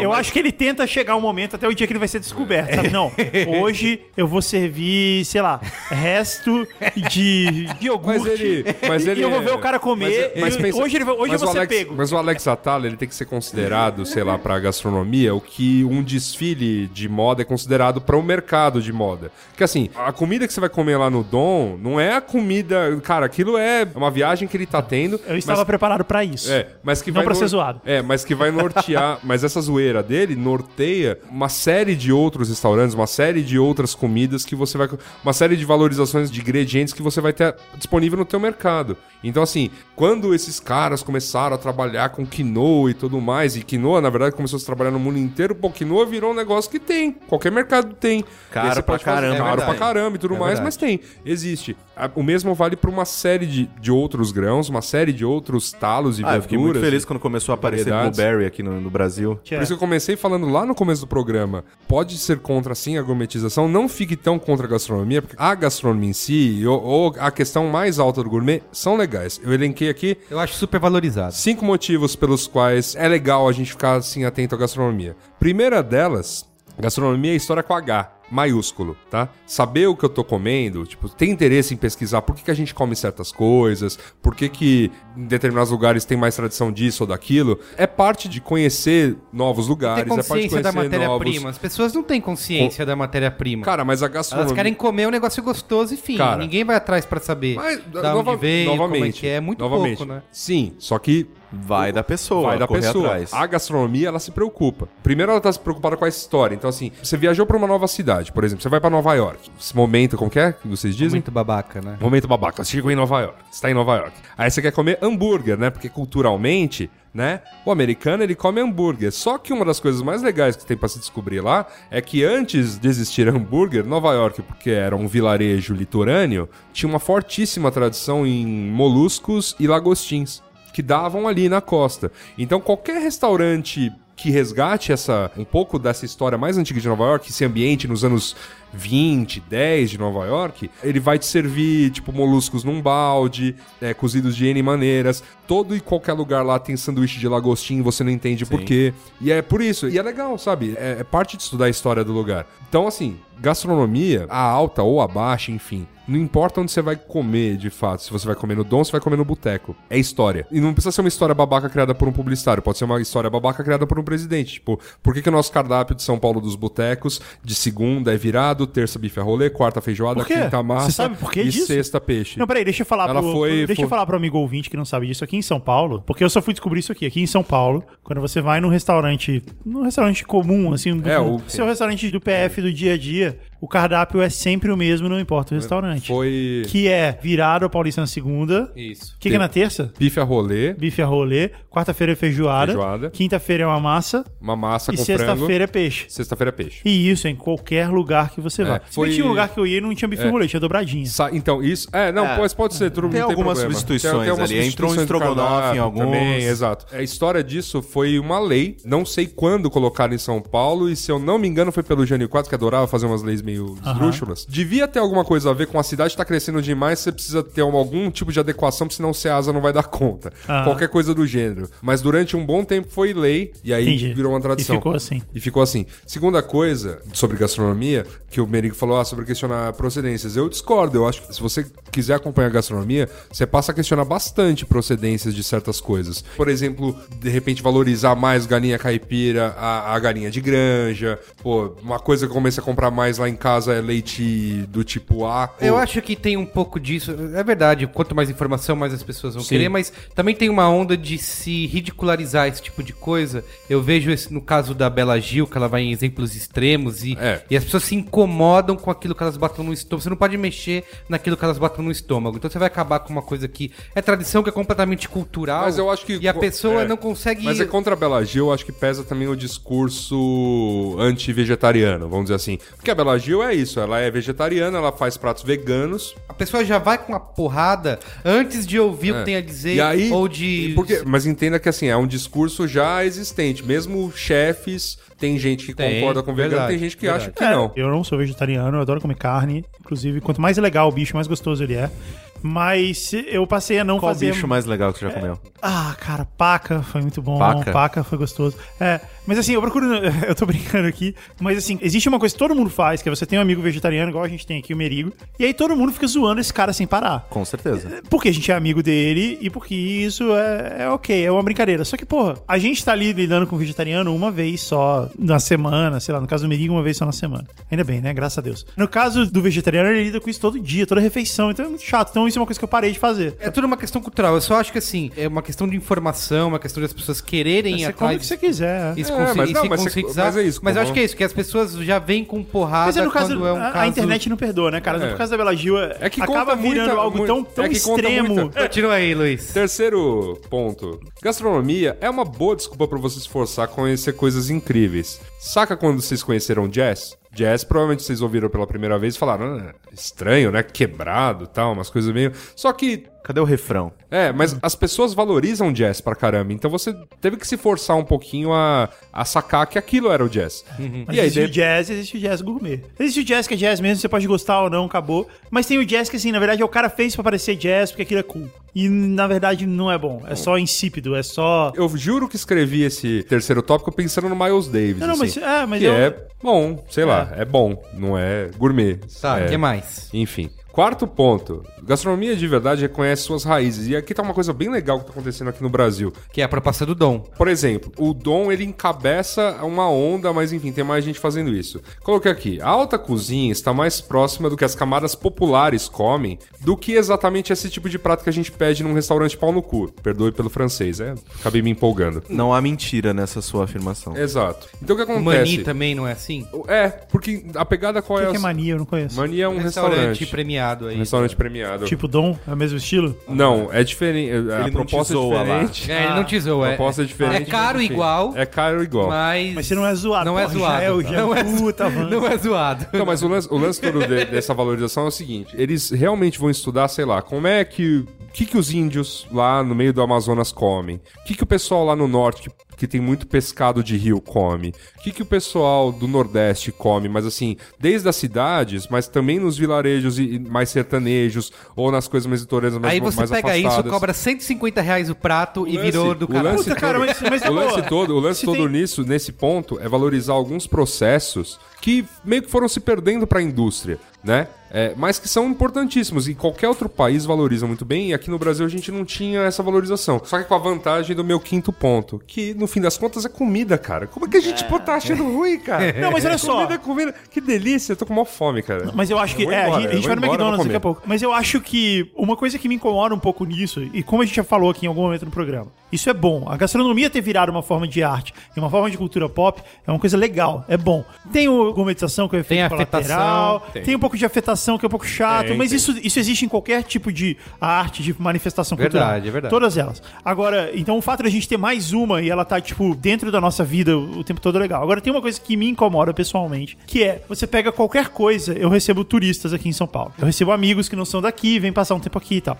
E você pega qualquer lista, assim, de eh, 50 coisas pra fazer na cidade de São Paulo em um fim de semana. Aí a primeira é assim, ah, vai visitar o Parque Ibirapuera, vai visitar o Parque do Mercadão, Colégio, sanduíche o no resto é comida. Mercadão. É Ah, então vai ver o Mercadão, vai comer o sanduíche de mortadela do Mercadão, vai no Estadão comer o sanduíche de pernil, vai lá no restaurante nordestino, lá na Zona Norte, vai no Frangó comer coxinha. Aí, porra, sabe, é um pouco... Até porque existe um limite do que você realmente consegue comer. Mas é, o- mas é É. o São Paulo, capital da gastronomia, meu É. amigo. Não, não, mas isso não é só em São Paulo, isso é em qualquer lugar. Se você pega uma lista de Cara, 50 coisas pra mas fazer em é Nova verdade, York, quando, é assim também. Quando a gente recebeu uns amigos gringos aqui em São Paulo, que, ah, o que a gente vai fazer com esses caras, né? Não tem, um, Comer. não tem onde levar. É, foi É, mas isso. se você- Mercadão, no máximo dar uma volta no Ibirapuera, para mostrar, Existe- e o resto é isso. Foi, a gente foi lá no bar da Dona Onça. Não, mas é que Virou o programa fácil de fazer. É. Putz, o que a gente vai fazer agora? Esquece até o lance do turista. Ah, o que a gente vai fazer? Pô, a gente podia ir comer em algum lugar legal. Você meteria ele numa balada no buraco? Na minhoca? Buraco da Hum, minhoca. É. Não, não meteria nada no buraco. Meter- Você- você- Você jo- você jogaria o cara lá na Praça Ruse pra se divertir com nós? Claro, no, no, por que não? Parlapa. No Parlapa? Por que não? Bebendo cerveja em pé na calçada? Sim, isso é legal, isso é maneiro de se fazer. Então É. pronto, você-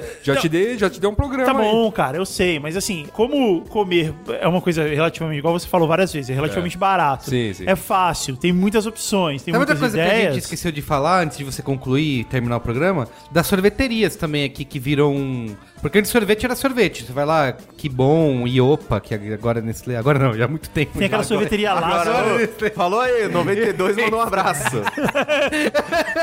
Io- Iopa, Iopa e gelato. É, de lá. Caralho. Iopa e Desculpa, gelato. gente, eu, eu sou da década de 90, isso tá? aí. Eu nasci na década de 80, mas vivi a minha adolescência na década de 90, então é o que eu lembro. Mas assim, agora também é uma moda, tudo tem que ser sorvete gourmetizado que custa super caro e, e em São Paulo tem uma onda de cada esquina ter uma, uma sorveteria É, mas esse lance de diferente, custar né? super caro é um pouco também por causa da nossa situação econômica, da pressão que a situação econômica mundial faz no nosso poder de compra. É a mesma coisa que acontece na Grécia, mesma coisa que aconteceu em Portugal, Espanha, Itália, Não, quando pera, foi implantada a zona do euro. Quer dizer, o seu dinheiro passou a valer menos, as coisas passaram a custar muito mais caro. Calma, não, não, não. Mas passou a ser antes, mais mas, difícil. antes, mas antes de chegar lá, você teve o efeito contrário, que é muita gente começou a ter grana na mão, de É, fato. talvez. Muita gente tava com grana na mão. Ah, mas nessa época não tinha Cold Stone e. É, Cold E- e Stone. bate o Delate, né, Isso, tinha? isso. Então, não, mas, Nessa, mas época, o é, sujeito. nessa época aí do real um pra um no dólar Mas, não tinha. não, não. A época que a galera tava com grana foi no início dessa década. Foi agora, não foi, É verdade, não foi é, tá, 90. tem razão, tem razão. Então, assim, a época que a galera tava com muita grana, que, tipo, o Brasil tava surfando o pleno emprego, que é algo que tá mudando nesse ano e tudo mais, que a inflação tava bem controlada e tudo mais, meio que a grana tava sobrando na mão das pessoas. Foi aí que todo mundo começou a ter acesso a É, consumo, e aí você entra na questão do camarote. Tipo, peraí, sorveteria que eu frequentava, agora qualquer um consegue comprar sorvete, então eu preciso de um mais caro. Entendi. Minha conclusão sobre esse Braincast é que é tudo storytelling, velho. É tudo narrativa. Se você criar agora Histo- uma Eu acho, hamburgueria... eu acho, cara, eu acho que você tá focado muito na questão da gourmetização, É. que é isso aí, você tem É, razão é, nisso. isso. Mas eu acho que a conclusão não é essa. A conclusão é o quinto ponto aqui do Yasuda, que brilhantemente discorreu uma pauta, podia ter feito o programa sozinho. A gente podia fazer isso, monólogos de Yasuda. Eu já falei, por isso que E- a Suda é, ganha é, milhões de por isso- dólares. é, ele Tem merece. que justificar. né? Mas, enfim, é comida, cara. E é legal que hoje por mais que Food Truck seja uma gourmetização do trailer de Isso, cachorro quente isso. de um tempo atrás, é do caralho que existe Food Truck, cara. É do caralho que você possa ir pra um lugar. Tô generalizando, acho que não é todo mundo, é óbvio que tem gente que, que sim, mas você sente que é meio artificial. Eu posso inventar qualquer história aqui pra te vender qualquer coisa, mas será que eu- essa história vai sobreviver a tudo isso? Quer dizer, agora que todo mundo sabe que Dileto é esse Historinha. bullshit aí, Continua gostoso. Então, continua gostando, mas é, como eu te disse, vai ser da mesma forma. Se for, tem uma outra competência aí que a gente provavelmente. Eu, sou- eu sou hipster do Dubem, tá? Eu bebia antes de ter a historinha. É, e, eu, e eu acho.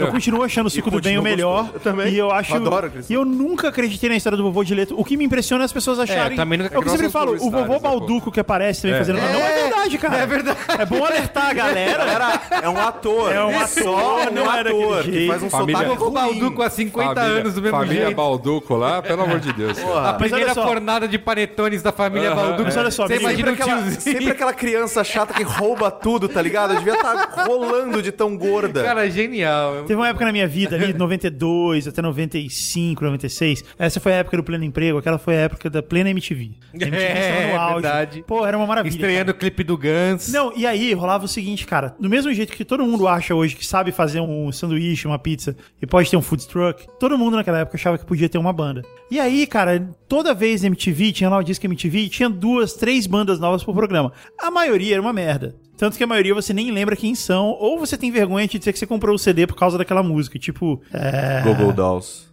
não, não, não tô falando de banda brasileira, é tipo... Ah. Tia Anastácia. Então hoje, o lance do food truck, da comida, da- é um pouco isso, sabe? É claro, tem um monte de gente que acha que sabe fazer um bom pastel, um bom cupcake, tava, vai lá e faz o, o food truck, aí ela percebe que, puta, não era bem assim. A Mas minha alguns família vão que era muito sobreviver. maneira. Mas alguns vão sobreviver. O Sim. fato disso existir, de ser legal e de você poder expressar a sua ideia. a sua- Eu acho do caralho eu poder expressar a minha maneira de enxergar o hambúrguer no hambúrguer. Ó, acho as- do caralho eu poder fazer meu As hambúrguer. cervejas artesanais também é uma coisa que não, não rolava antes. É, Você verdade. bebia qualquer coisa aí que Eu- viesse. eu- eu acho- e eu hoje acho em um dia tem assunto- todo E é um foda. Não, e É. é. legal, pô, você ter opção, né? Eu acho que o mais importante é ter opção. Seja o food truck história da carochinha, ou seja um cara legal fazendo uma comida bacana, ou seja até isso, incentivando aquele tiozinho que tinha barraquinha meio suja antigamente, ele ter condições hoje de dar um up e botar um negócio legal e até ganhar mais dinheiro com isso, pô, beleza. É. O importante é que a gente tem opção. E assim, obviamente com informação vão vir novas responsabilidades. Eu acho que assim, o passo de todo mundo estar muito preocupado com matéria-prima, com impacto e bababá, é o próximo passo, Merigo. Não, é- não posso exigir que... Vai tipo, lentamente. que- que, tipo, aquela massa incauta que só comia McDonald's nos anos 80, de repente... Vai ser orgânico, natural. E, cara, Ah. o fato de você poder sair e comprar um bolo caseiro é maravilhoso. Ah, É legal, é, é bacana. Como assim? Não entendi. Pô, bolo é muito bom, cara. Tá, eu sei, mas por que eu... Porque antes não tinha isso, antes você tinha que esperar a sua avó fazer e Pô, tal. que é demais. É, O cheiro de bolo em casa... é maravilhoso, é muito Tá, bom, mas exato. eu não. Minhas Mas avós aí você tem que já morreram, aguentar cara. a não tem sua mais avó o isso. resto do dia. É, é, além disso tem isso, sua avó pode ser uma chata. Pode ser e chata, hoje né? não, Que você pode horror. simplesmente ir lá comprar o bolo. não, é, não é o meu caso, mas... O que a gente tá dizendo é, isso é bom. A gastronomia ter virado cultura pop é bom. A gourmetização é um efeito colateral, como qualquer coisa pop tem efeitos colaterais. Entendi. A gente teve boas bandas como Raimundos e Little Quail e, sei lá, não lembro mais bandas dos anos 90 e teve um monte de merda. Mas tudo bem, as bandas merda ficaram e a gente Little tem- Quail in the Mad Birds. Porra, era muito bom Little demais, Quail. é, demais. É. isso, então? é isso. É isso aí. Boa. Vamos qual é a boa? Qual é a boa? Qual é a boa? Qual é a boa?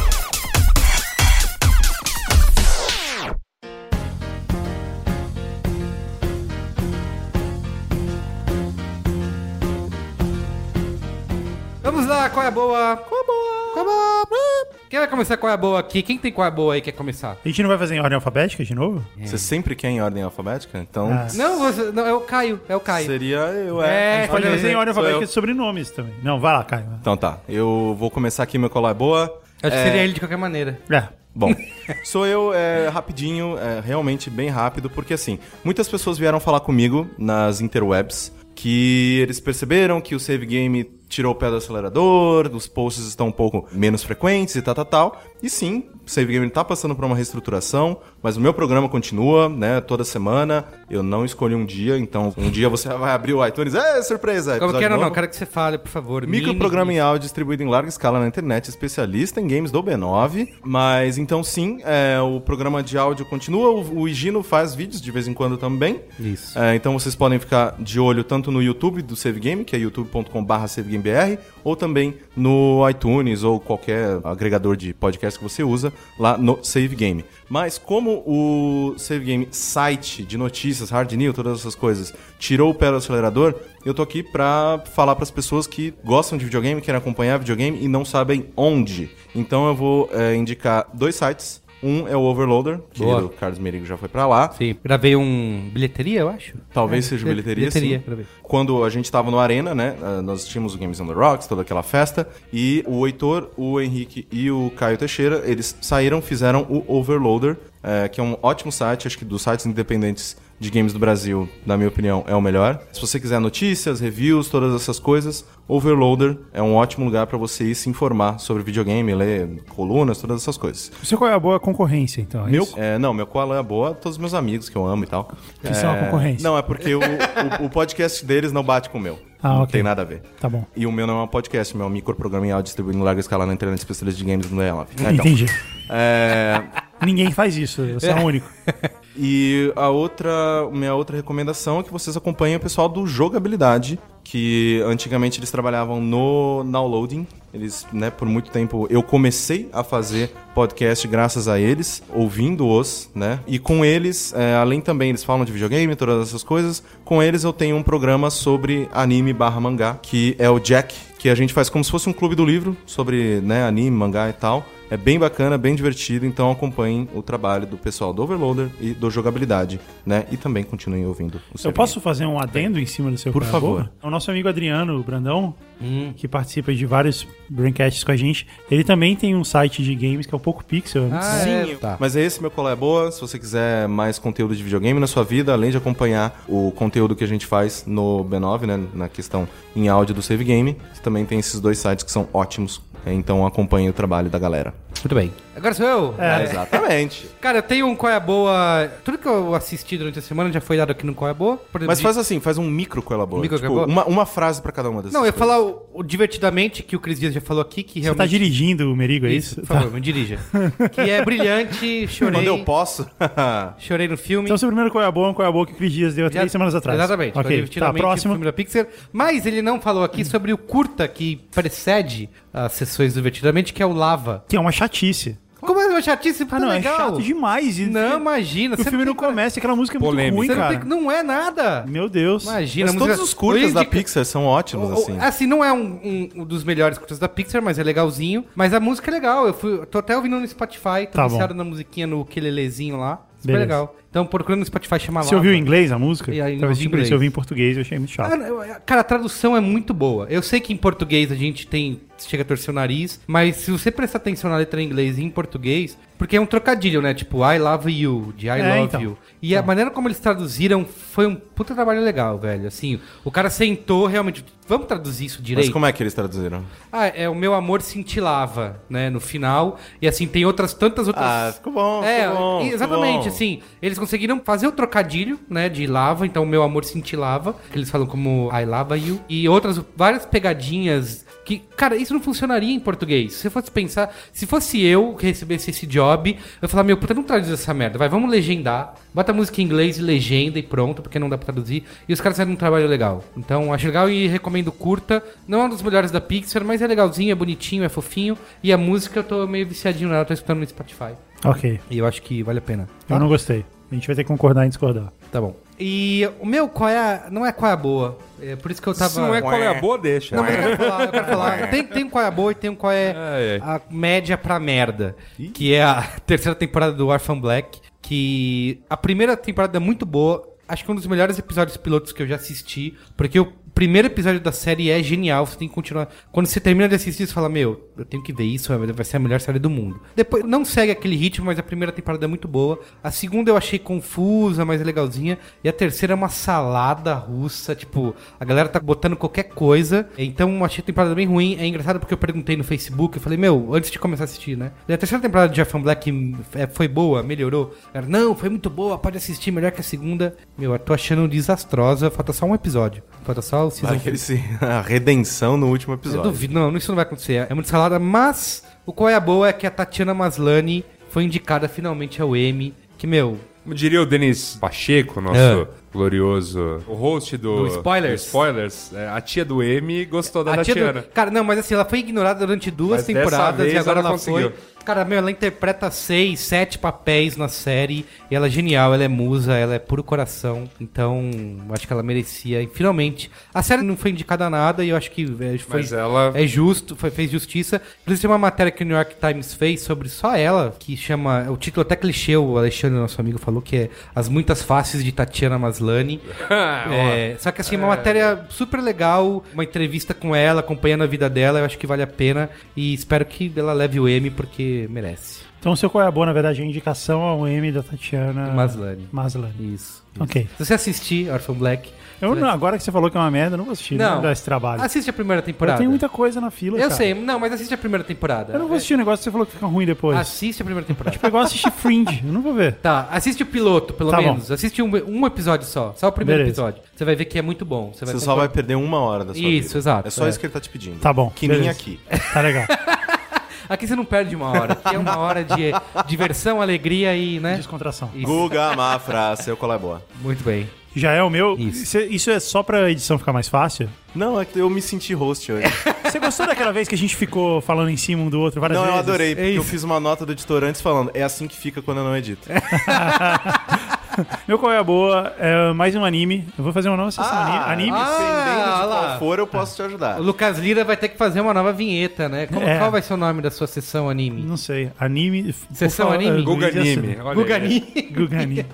Não, fala um nome em japonês, por favor, de animes com. Pô, mas é que Guga Anime é, Ah, é, soa bem Ah, japonês. entendi, tá bom. O nome é Knights of Sidonia, eu descobri por acaso ah, no eu não Netflix. assisti ainda no Netflix, né? É, mais uma vez a gente falando do nome do Netflix, nesse É, origi- Qual a Boa? é original da Netflix? Então, ele foi lançado como uma produção original da Netflix, mas na verdade ele não é. Ele foi produzido é, no Japão mesmo, mas a Netflix distribuiu no mundo inteiro. E Ah. foi responsável pela distribuição, pela tradução e tudo mais. Então eles colocam como se fosse uma produção original deles. É uma É, porque não coprodução. tem sei lá. nenhum outro tipo de serviço de streaming. Eles Então, e tal, botam o né? login É. deles lá e É falam, isso é exclusivo. meu. Isso né? aí, É, tipo exclusivo isso. da É, Netflix. assim que funciona, cara. É, é tipo apresentado por Guilherme Del Toro. Isso, é dele, É. é ele que fez. Então a história é a seguinte: vocês vão adorar a história. É, Ok. Então estamos tá no ano de 3.394. Tá. E é brilhante como é preciso, né? Nunca é 3.300. É Não. 3.394. A Terra foi destruída. A população saiu pelo espaço em naves feitas com o resto do planeta. Caramba. Quem destruiu a Terra foram os Gaunas, que são monstros gigantes, né? E eles são praticamente indestrutíveis. Eles têm um núcleo na cabeça, assim, que é totalmente protegido, então é muito difícil de atingir e derrotar eles. Mas é possível, sabe como? Com robôs gigantes. É, então, Sidônia é uma das naves que carrega o que restou da humanidade, é a única que a gente sabe, porque a gente não sabe onde as outras foram parar. Né? O personagem principal é o Nagati Tamikaze, e ele é um garoto órfão que foi criado pelo avô. Ele foi criado isolado da sociedade, e ele foi treinado para ser um guerreiro.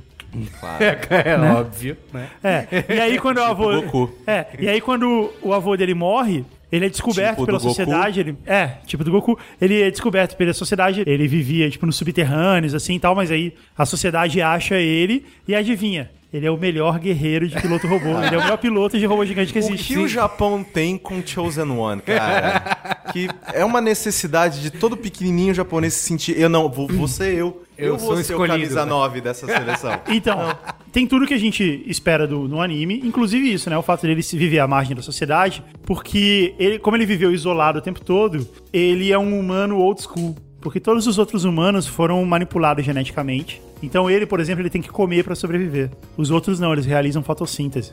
Porque, cara, você vive numa nave feita com pedaços da terra. Não tem comida, cara. Comida é um negócio do passado. Não tem onde criar vaca. É, e aí tem várias outras coisas, assim, tipo, eles não têm sexo, a reprodução é sexuada, você escolhe que, que você vai ser quando você crescer. Ele é tipo Stallone no Se você- Demolidor. É Ah, uma distopia que só poderia ter saído do Japão, essa história É bem de, distópico, assim, é. de reprodução assexuada. É. Reprodução sexuada e você não tem sexo. Você é menino ou menina, você escolhe quando você crescer. Todo mundo. E aí, fora todos esses clichês e tal, uma coisa que eu gostei dele é que o roteiro é muito, muito rápido, assim, ele não é cheio de enrolação, igual o Higino explicou quando a gente falou do, do Dragon Ball, que, tipo, Cara, tem muito enrola- não, não tem isso. nunca mais eu quero Eles ser demoram enrolado de com- novo como eu fui pela saga do Freeza, cara. Eles demoram 20 episódios pra explodir na Mekuzen, cara. É, então. 20. Nessa série não tem isso, o roteiro é muito rápido, acontece muita coisa, tem cliffhanger todo episódio, assim. E todo o universo sci-fi, assim, que tem na história é bem legal. Fora os clichês todos que a gente falou O e tal, mas mundinho é muito bom. o mundinho é muito maneiro, os personagens são legal. E uma coisa que eu gosto, assim, nesse tipo de desenho é que ele não tem o compromisso com a alegria. É, tudo uma merda e é isso aí. Não, não tem, não tem saída fácil, sabe? Não tem, não, mas no final vai dar tudo bem, não, mas é legal. Lida Não, com não. isso, filho. É tudo fudido, é. Uma coisa que é ruim, assim, eu tenho uma dificuldade muito grande de diferenciar rosto. Eu acho todo mundo meio parecido. Inclusive vocês. E assunto não. E. Mad Men, por exemplo, no começo, cara, era um horror pra mim. Porque, tipo, todo mundo usa a mesma roupa com o mesmo cabelo. Eu geralmente diferencio pelo cabelo. E não, cara, no desenho é todo mundo igual. Inclusive tem um grupo de gêmeas, que são, tipo, acho que são umas cinco gêmeas, elas são iguais. E todo mundo tem o cabelo muito parecido, o rosto muito parecido. A roupa de todo mundo é uniforme futurista, né? Porque é assim que a gente vai se vestir em 3.394. Então eu tenho uma Certeza. dificuldade de acompanhar os personagens. Mas fora isso, é bem legal. São duas temporadas só que tem. Acabou de lançar a segunda temporada. São 12 episódios cada temporada. Então não dá aquela sensação também que dá geralmente com anime que, beleza, vou começar a ler um livro de 3 mil páginas em japonês. Você sabe, é de meia hora o episódio. e Você sabe que aí 24 episódios acabou. Então é é um pouco mais. Mas você assistiu as duas? Não é uma saga. Não, na verdade, eu tô no meio da primeira ainda, mas Tá. eu tô achando bem maneiro. Repete o título aí que os nossos ouvintes já pediram que a gente já falou uma vez. Knights of Sidonia. Tem alguma coisa a ver com a música do Muse? I'm glad you asked. É. Não tem- eu pesquisei isso também. Vocês estão combinando, É, né? o nome escreve diferente, né? O Knights of Sidonia é com S, S-I-D-O-N-I-A. Ah, tá. E o da música do Muse é C-Y-D-O-N-I-A. Sidônia é uma região de Marte. Eu fui pesquisar isso, porque de onde vem esse nome. E na verdade não, é só uma coincidência que os nomes. Até porque o nome em japonês é um pouquinho diferente. E quando eu fui pesquisar, eu reparei que essa música até que é bem legal. A música é muito boa. Embora o Muse seja uma banda chatíssima. Ah, eu gosto de Muse. Parece Biafra, cara. Eu gosto de Muse porque ele é daquela, é daquelas bandas que usa tanta tecnologia que o ao vivo deles é Ô, idêntico cara, ao CD. ô, você não pode, você não pode brincar com as musete, cara. Eu acho que parece Biafra. Cara, as musete, Biafra. as musete vão te pegar, velho. Ó, pra internet não odiar tanto, eu gosto muito de Muse. Muito bem. Agora, depois dessa dica glamurosa do Guga Mafra, Foi mesmo. Luiz e Assuda. Oi, então, eu tenho duas boas. Tem coisas da rua essa edição ou não? Não, tem umas semi-coisas da rua, na verdade. É, Coisas da calçada. Coisas da calçada. Na verdade, foi coisas de um restaurante. É, não, eu tava uns dias em Brasília, né? Terra de Guga Mafra. Eu tava lá com uma amiga, e aí uma- um amigo dela falou que queria me conhecer, porque eu ouvi o Braincast, porque, né, li as coisas no B9. Aí a gente saiu um dia pra jantar, os três e tal. Conversamos durante, né, um, um bom tempo. E aí ele meio que falou meio por cima, meio assim como, ah, eu faço isso aqui e tal. Aí eu olhei e falei, cara, mas isso é muito legal, tipo, esses vídeos são muito legais. Aí, ele, não, mas eu faço de hobby. Cara, você não pode fazer isso como hobby, tipo, você tem que começar a fazer mais, tem que escrever isso aí no Festival do Minuto e tal. Os vídeos são realmente muito bons. Não, mas não sei o que lá. Cara, então eu falei, eu vou fazer o seguinte, eu vou pegar os seus vídeos, vou jogar num qual é a boa e vou deixar a internet decidir. Por você. O nome do canal dele é a Silent Minute. É, Silent Minute. É. youtube.com barra não, não, o- a URL vai estar aqui embaixo, porque ela é. Tipo, o canal é jogado, é largado. Tá. Tem três vídeos lá, que dirigidos por este rapaz, que é o Ricardo Mapurung, e mais um amigo dele. Cara, eu achei muito bom, assim. Vocês têm que buzinar na orelha desse ser humano, o Ricardo, pra falar pra ele fazer mais vídeos. Mas é como, assim, animação Isso. em flash? Não, é ator mesmo. Aham. Geralmente é um ator só. A situação toda, né? Vamos dizer, o vídeo tem um minuto e são situações surreais. Sempre filmado em preto e branco, mas assim, tem que ir lá e assistir. E minha segunda dica é aquele serviço de streaming que a gente não vai mais mencionar o nome Aquele porque- grande serviço de streaming. Que, porque vermelho. não paga um centavo pra gente. É uma locadora virtual de Uma DVDs. locadora virtual de DVDs, enfim. Lançou a segunda temporada de uma animação que eu já tinha falado num Qual é a Boa há um bom tempo, que é BoJack Horseman. Eu gosto muito desse desenho. Gosto bastante. Ele não é anime Elo... japonês. É, isso daí, isso daí. Elucideme. Do que, que se trata esse? BoJack esse Horseman é uma série cujo, vamos dizer, os, os principais, né, os personagens principais são dublados pelo Will Arnett e pelo Aaron Paul. Caramba. Assim, j- já é algo pra você falar, não, eu tenho que dar uma olhada nisso aí. E assim, é, é sobre um... Um ator. Um, um ator que ele foi muito grande, ele, ele tinha um sitcom nos anos 90, ao melhor estilo Full House, assim. Tá. Chamava Horsing Around. E a coisa que é legal dessa série é que tem muitos animais. E os animais meio que são... O cara é um cavalo, então ele é meio... Às vezes ele é meio chucro. Aí, Entendi. mas sei lá, Tá. tem o cachorro. O cachorro é bobalhão, mas os animais, eles preservam características, vamos dizer, do estereótipo do animal. Então, o cachorro é bobalhão, companheirão. é, você joga a bolinha, ele vai pegar. Ele Ah. não gosta de carteiros. Entendi. Eles, eles vão carregar. É bem a- engraçado. A, gata é gatuna, ela é, É. agente do Bojack Horseman. É enfim. bem, é bem nonsense, assim, é bem legal. Sei lá, não tem nada de infantil. Assim, a temática não é infantil. É, ele pelo contrário. beberrão. É de- Obviamente não tem cenas, porque o desenho é meio, é meio toscão e tal, mas assim, fala de sexo, fala de violência, fala de, Tá. sabe, É bom vida avisar, senão, louca. senão vão levar que nem o, o filme o Ted lá. Ah, que é, é, o- o... A criançada Por favor, assistindo. É Protó, por favor, não deixe seu filho...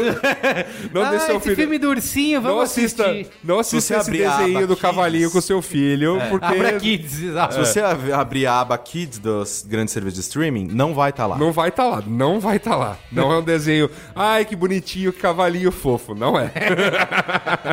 Mas é uma série que eu indico, assim. Acho que vale porque o, o cavalo ter essa característica e ser dublado pelo Will Arnett, é, caso, você as é um coisas beat de casaram muito bem. Eu Arrested sou, eu Development, sou, eu é sou por a isso. beat de Arrested Development mesmo, cara. Melhor série de comédia que já houve. Hã? Que? Não, calma Muito- lá. é muito ruim, cara. Vixe. Que muito ruim, cara. Não, e muito sabe, sabe ruim. o que é o melhor? Vai acabar com isso, qual é boa. É Vai. isso aí. Essa é o high Acabar- note. vai acabar assim, ó. É Tá isso bom, não? então. Então, então tchau. Beijo gordo? Adeus.